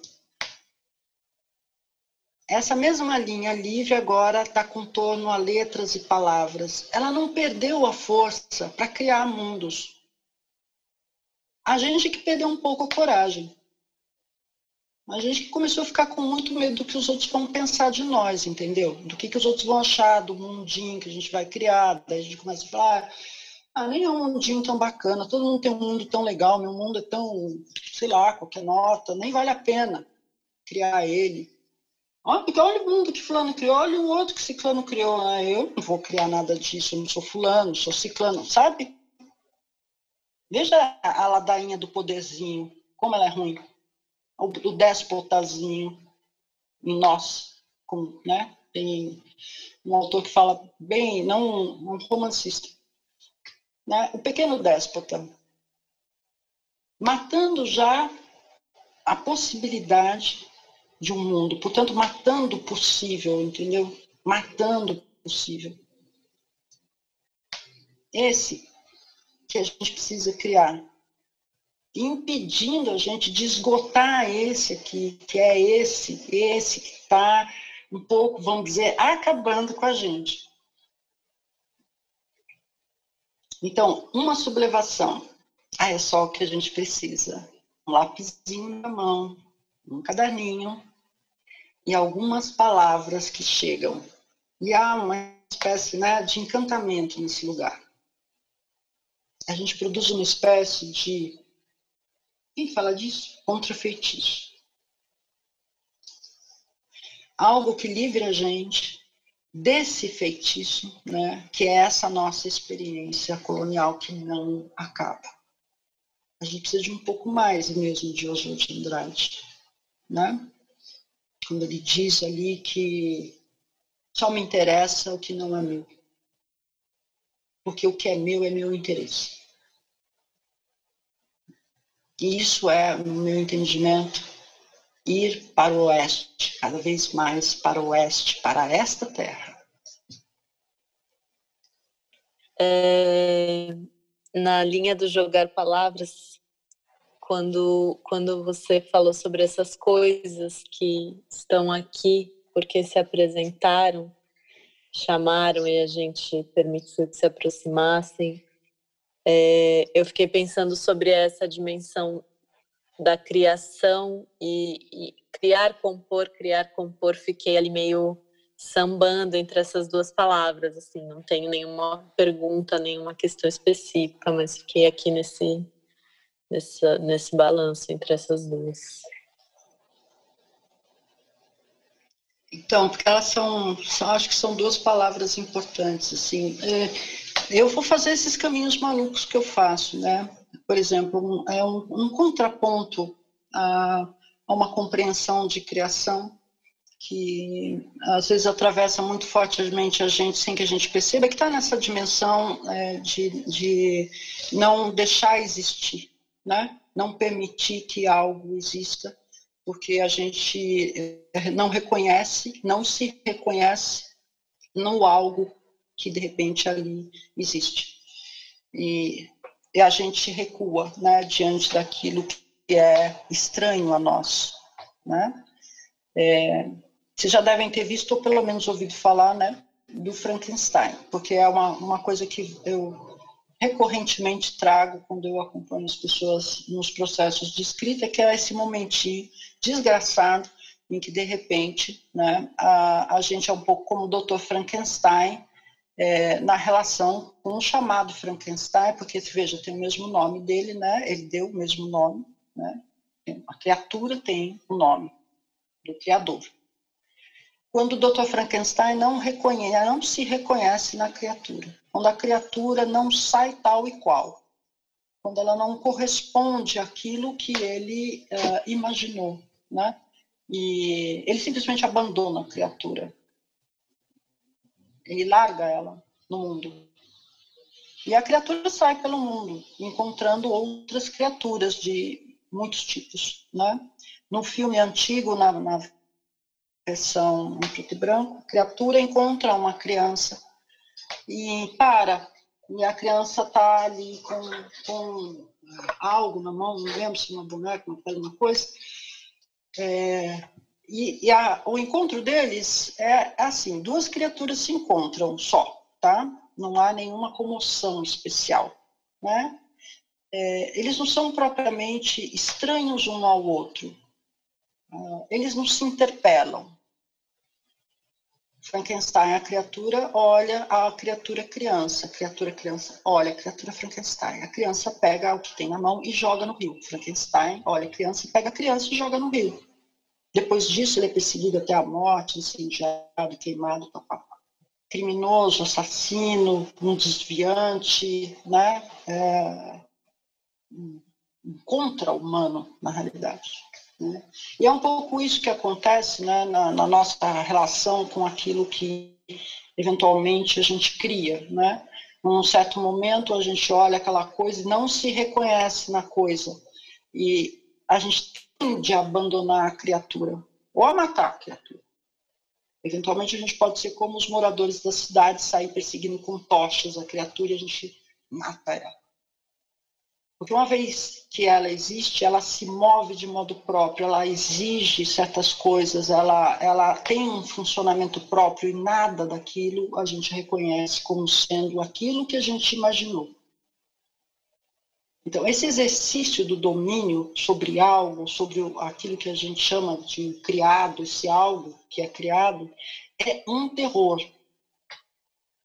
a gente não percebe que a gente partilha algo com a criatura, com aquilo que é criado. Ela não é fruto nosso, ela partilha com a gente a criação. É um movimento que atravessa as duas coisas. Que é justamente o que permite que essas duas possam existir. Mas o Criador tem essa sede né, de domínio, de legislar sobre aquilo. Bom, e aí no nosso mundo entra isso, sempre aquele mesmo, vamos dizer, leque de coisas, né? É, no caso do escritor, o escritor universal, que é uma desgraça, está né? Tá sempre ali pronto para acabar com ele. No caso do leitor, o leitor universal, também é outra coisa que está pronto para acabar com ele. Né? Que é o, esse socialmente ou sociopoliticamente produzido. Quando a gente cria, a gente cria contra isso para escapar disso, para desmanchar isso. Qualquer pequeno movimento de criação é para justamente destruir, no caso do escritor, o escritor universal, no caso do leitor, o leitor universal. Então, a criação, efetivamente, é algo importante, como um movimento que atravessa tudo o que existe, que conecta a gente, que permite a gente né, compor se compor e compor. Se compor com certas questões, certas ideias, certos elementos e compor com eles. Isso é uma coisa muito doida, assim. Eu e Joana, a gente tem escrito muito juntas e a gente tem a gente até fala de uma história que é assim, às vezes você tá lá, tá escrevendo, tá também permitindo que as coisas cheguem até você e aí, quando você vê, você está dando a mão para um fantasma muito nada a ver, assim, um fantasma colonizador esquisitíssimo. Sim. E aí tem, tem um lugar aí também que é bem, bem difícil de aceitar certas criaturas, entender como talvez você vai ter que arrancar um negócio pela raiz ali que você mesmo criou, uma mão que você Sim. deu para uma coisa que não era para. Então, você queria que morresse, as, mas ela ainda está ali. Vezes, então, mas às vezes ela não é o que a gente criou ela é justamente aquilo que aparece para impedir a gente de criar, para fazer a gente repetir algo, algo que precisaria morrer. Nossa, é. isso. Sim. Eu tava com essa com essa coisa na cabeça antes da nossa conversa de uma uma das definições da coreografia, né, como sendo esse a incorporação de uma abstração. Então, estava pensando sobre a escrita também como esse processo, mas te ouvindo eu fiquei muito com isso, pensando, às vezes você acha que está incorporando uma abstração está incorporando uma doutrina, né? Quando você viu, assim, se você não estiver bem esperto, está simplesmente é, ali recebendo toda essa, essa, esse molde, né? É, ele está ali, vamos dizer, agindo ali. Né? Pronto para morder. Então, se a gente abandonar as abstrações, já vai ser uma grande coisa. Porque, veja, essa casa, né, retomando aquela casa, aquela casa é uma distração, é uma ideia de casa, uma desgraça.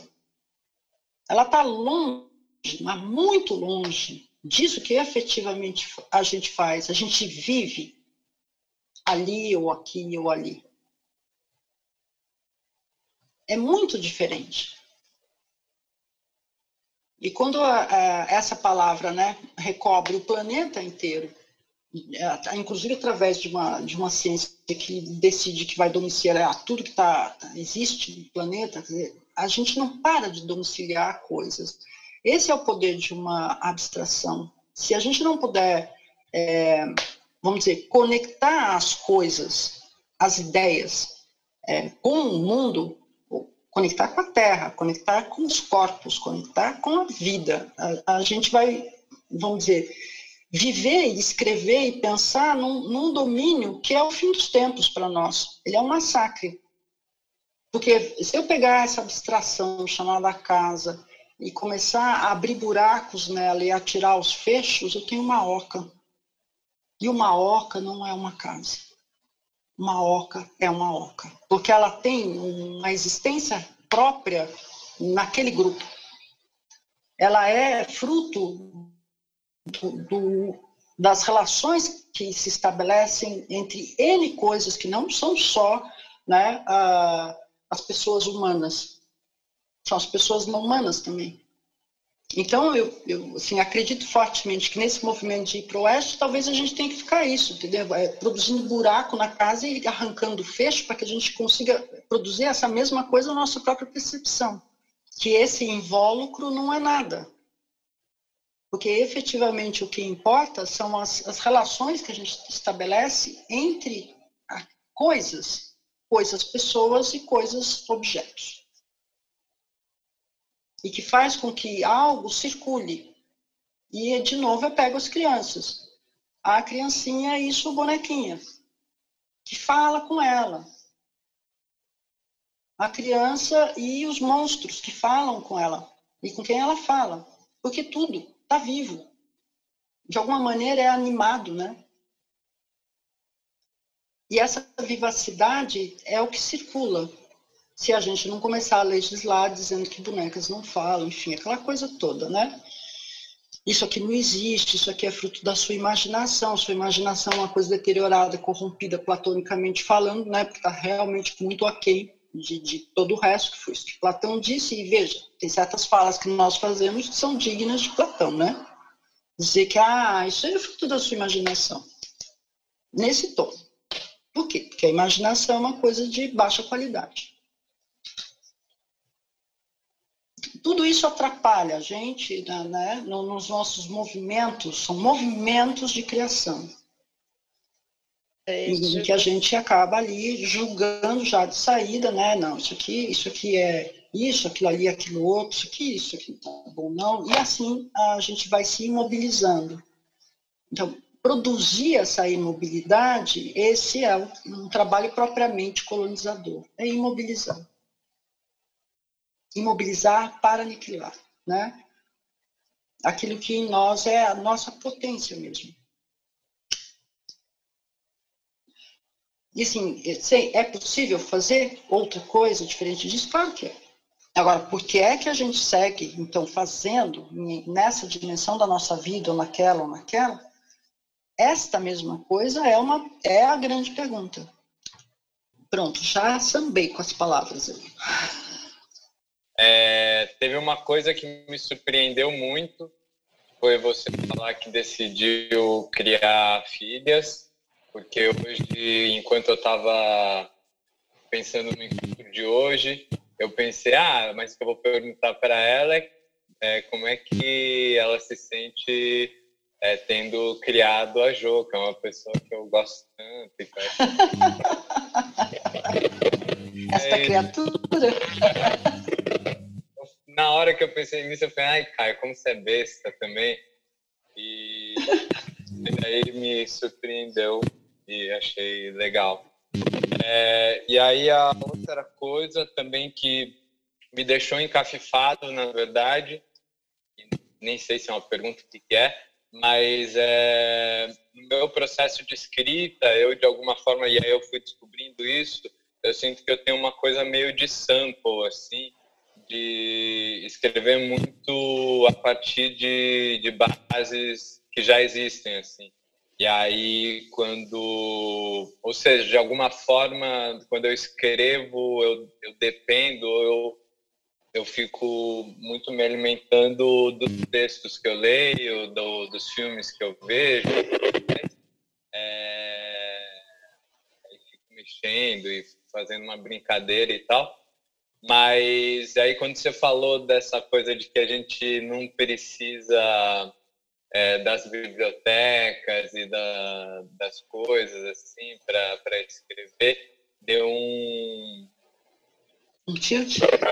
É um tilt bom assim porque eu pensei pô mas é verdade realmente talvez não não precise mas deu um tilt assim e aí então porque eu penso assim né se a gente porque a gente tem né, a gente cria uns condicionantes para as coisas né? E um dos condicionantes da escrita é isso, né? É preciso ler para escrever, é, uma, é um condicionante. Portanto, quem, quem não lê não escreve, ou escreve mal, né?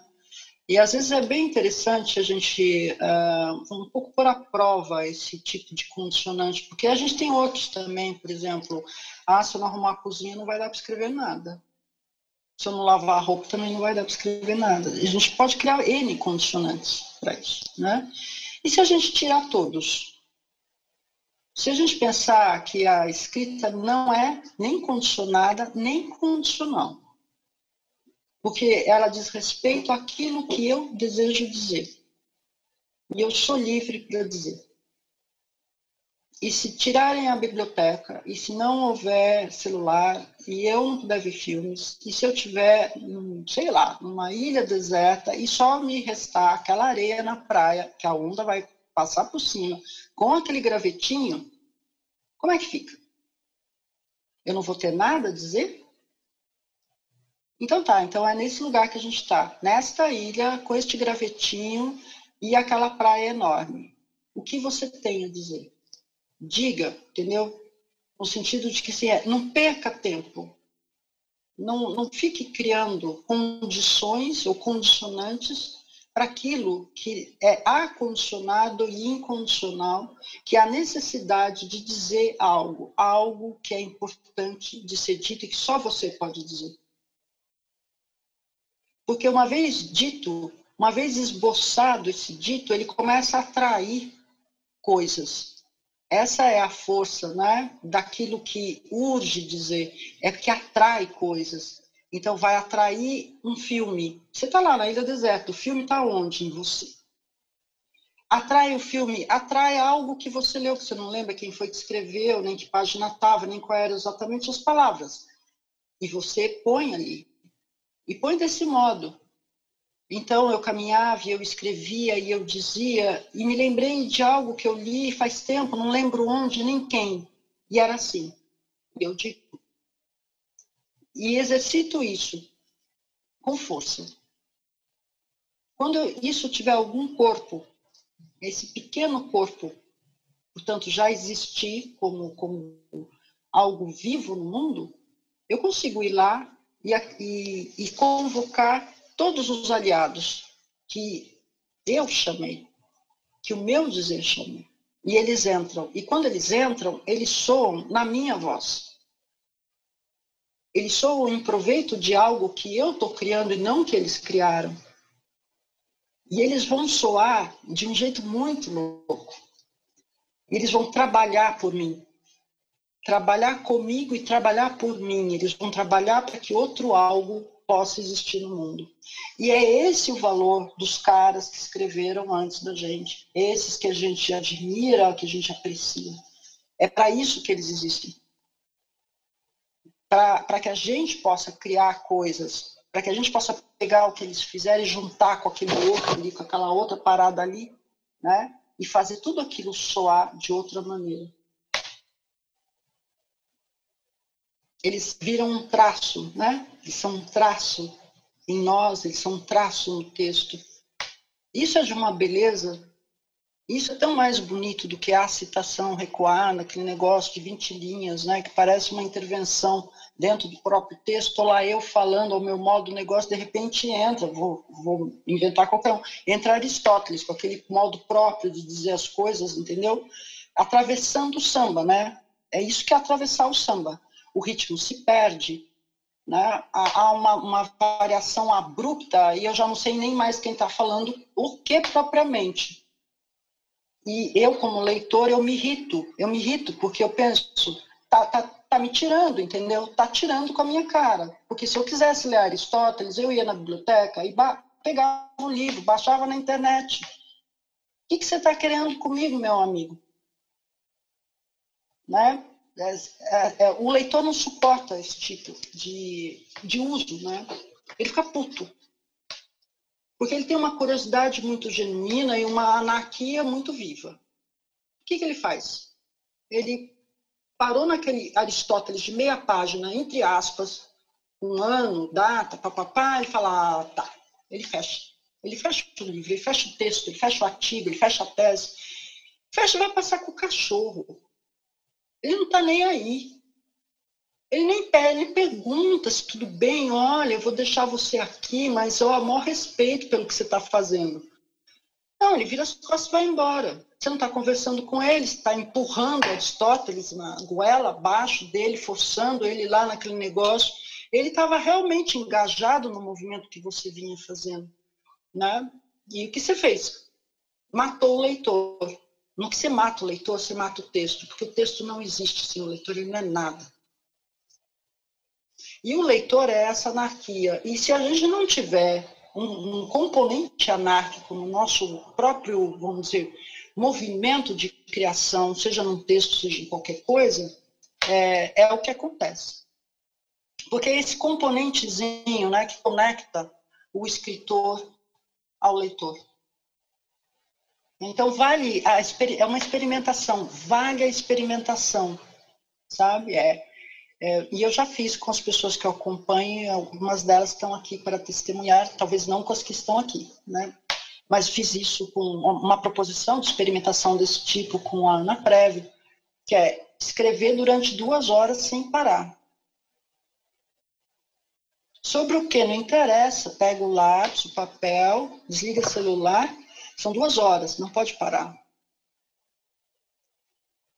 E você está cansado, então é isso que você escreve, estou cansado, não tem, não vem nada, nada chega, nada chega, nada chega, e fica isso, vai uma página, nada chega até que alguma coisa chegue. Né? É entrar num, num tipo de funcionamento que a gente produz e que geralmente impede a nossa, a nossa escrita e, portanto, é, vamos dizer, aniquila a criação é usar ele contra ele mesmo.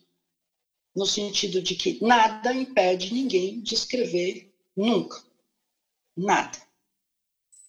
Eu queria falar que eu teria muitas coisas para falar, mas que não, dá, não vai dar tempo, então vai ter outros momentos. Mas só um detalhe que tem uma função política, assim, que política sensível que me toca especificamente. Quando você falou da tenham crianças convivo para conviver e tal, né? Isso é, é, é, enfim, eu tenho muitas crianças em volta, é, né? Tem um projeto de, de deseducação. Uhum.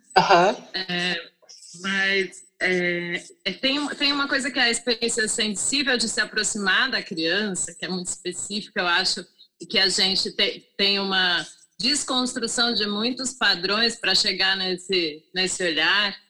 Enfim, tem é, é uma prática poética também, né, de liberação, de limpar, de, de, de sair de, é, desse, desse olhar colonizador que a gente tem como adultos, né? Uhum. Enfim, e, e, outra coisa, é, tem muita criança, né? Então, assim, não é que é só para pontuar, assim, não é que todo mundo precisa ter filho, a gente pode se apoiar nessa criação das crianças, a gente pode se revezar para outras pessoas terem mais tempo para escrever, inclusive. é, e, e, assim, compor nessa comunidade de crianças e adultos. Com Só certeza. Isso, assim. Não precisamos sair parindo crianças. Há crianças. É, encontrem as crianças. Procurem por elas. Elas estão por aí. Os animais também. Né? Também os animais. E a gente não precisa ter o cachorro, às vezes ele passa pela nossa vida. Nem o gato, às vezes ele não fica. Então, é, é um pouco é, em contato com essas outras coisas que não somos nós, né? e, e, coisas que não, ambi, não ambicionam de saída ser a gente, mas que a gente discretamente ambiciona que se tornem a gente, né? é poder fazer esse encontro sem nenhuma intenção, exceto estar tá ali, né? e tentar perceber que há alguma outra coisa que se passa ali, que não é isso, né? que efetivamente foi sendo produzido na gente. Né? e que eventualmente pode vir a ser produzido sobre elas, mas assim, há um momento, há um momento, né? E esses, vamos dizer, esse componentezinho selvagem, bárbaro, anárquico, né? É um componente. Ele não, não deixa é, de existir. Ele existe. Se ele, não existisse, a gente não, não conseguiria criar porra nenhuma. Ele é necessário. E a gente sabe disso. A questão também é que ele é ameaçador daquilo que a gente eventualmente ambiciona, chamado um lugar no mundo, etc. e tal, kkk. Né? E talvez a gente pudesse parar de ambicionar certas coisas, para que esse mundo onde essas ambições são importantes deixe de existir. É isso. Este projeto foi realizado com o apoio do Programa Municipal de Fomento à Dança para a cidade de São Paulo, Secretaria Municipal de Cultura.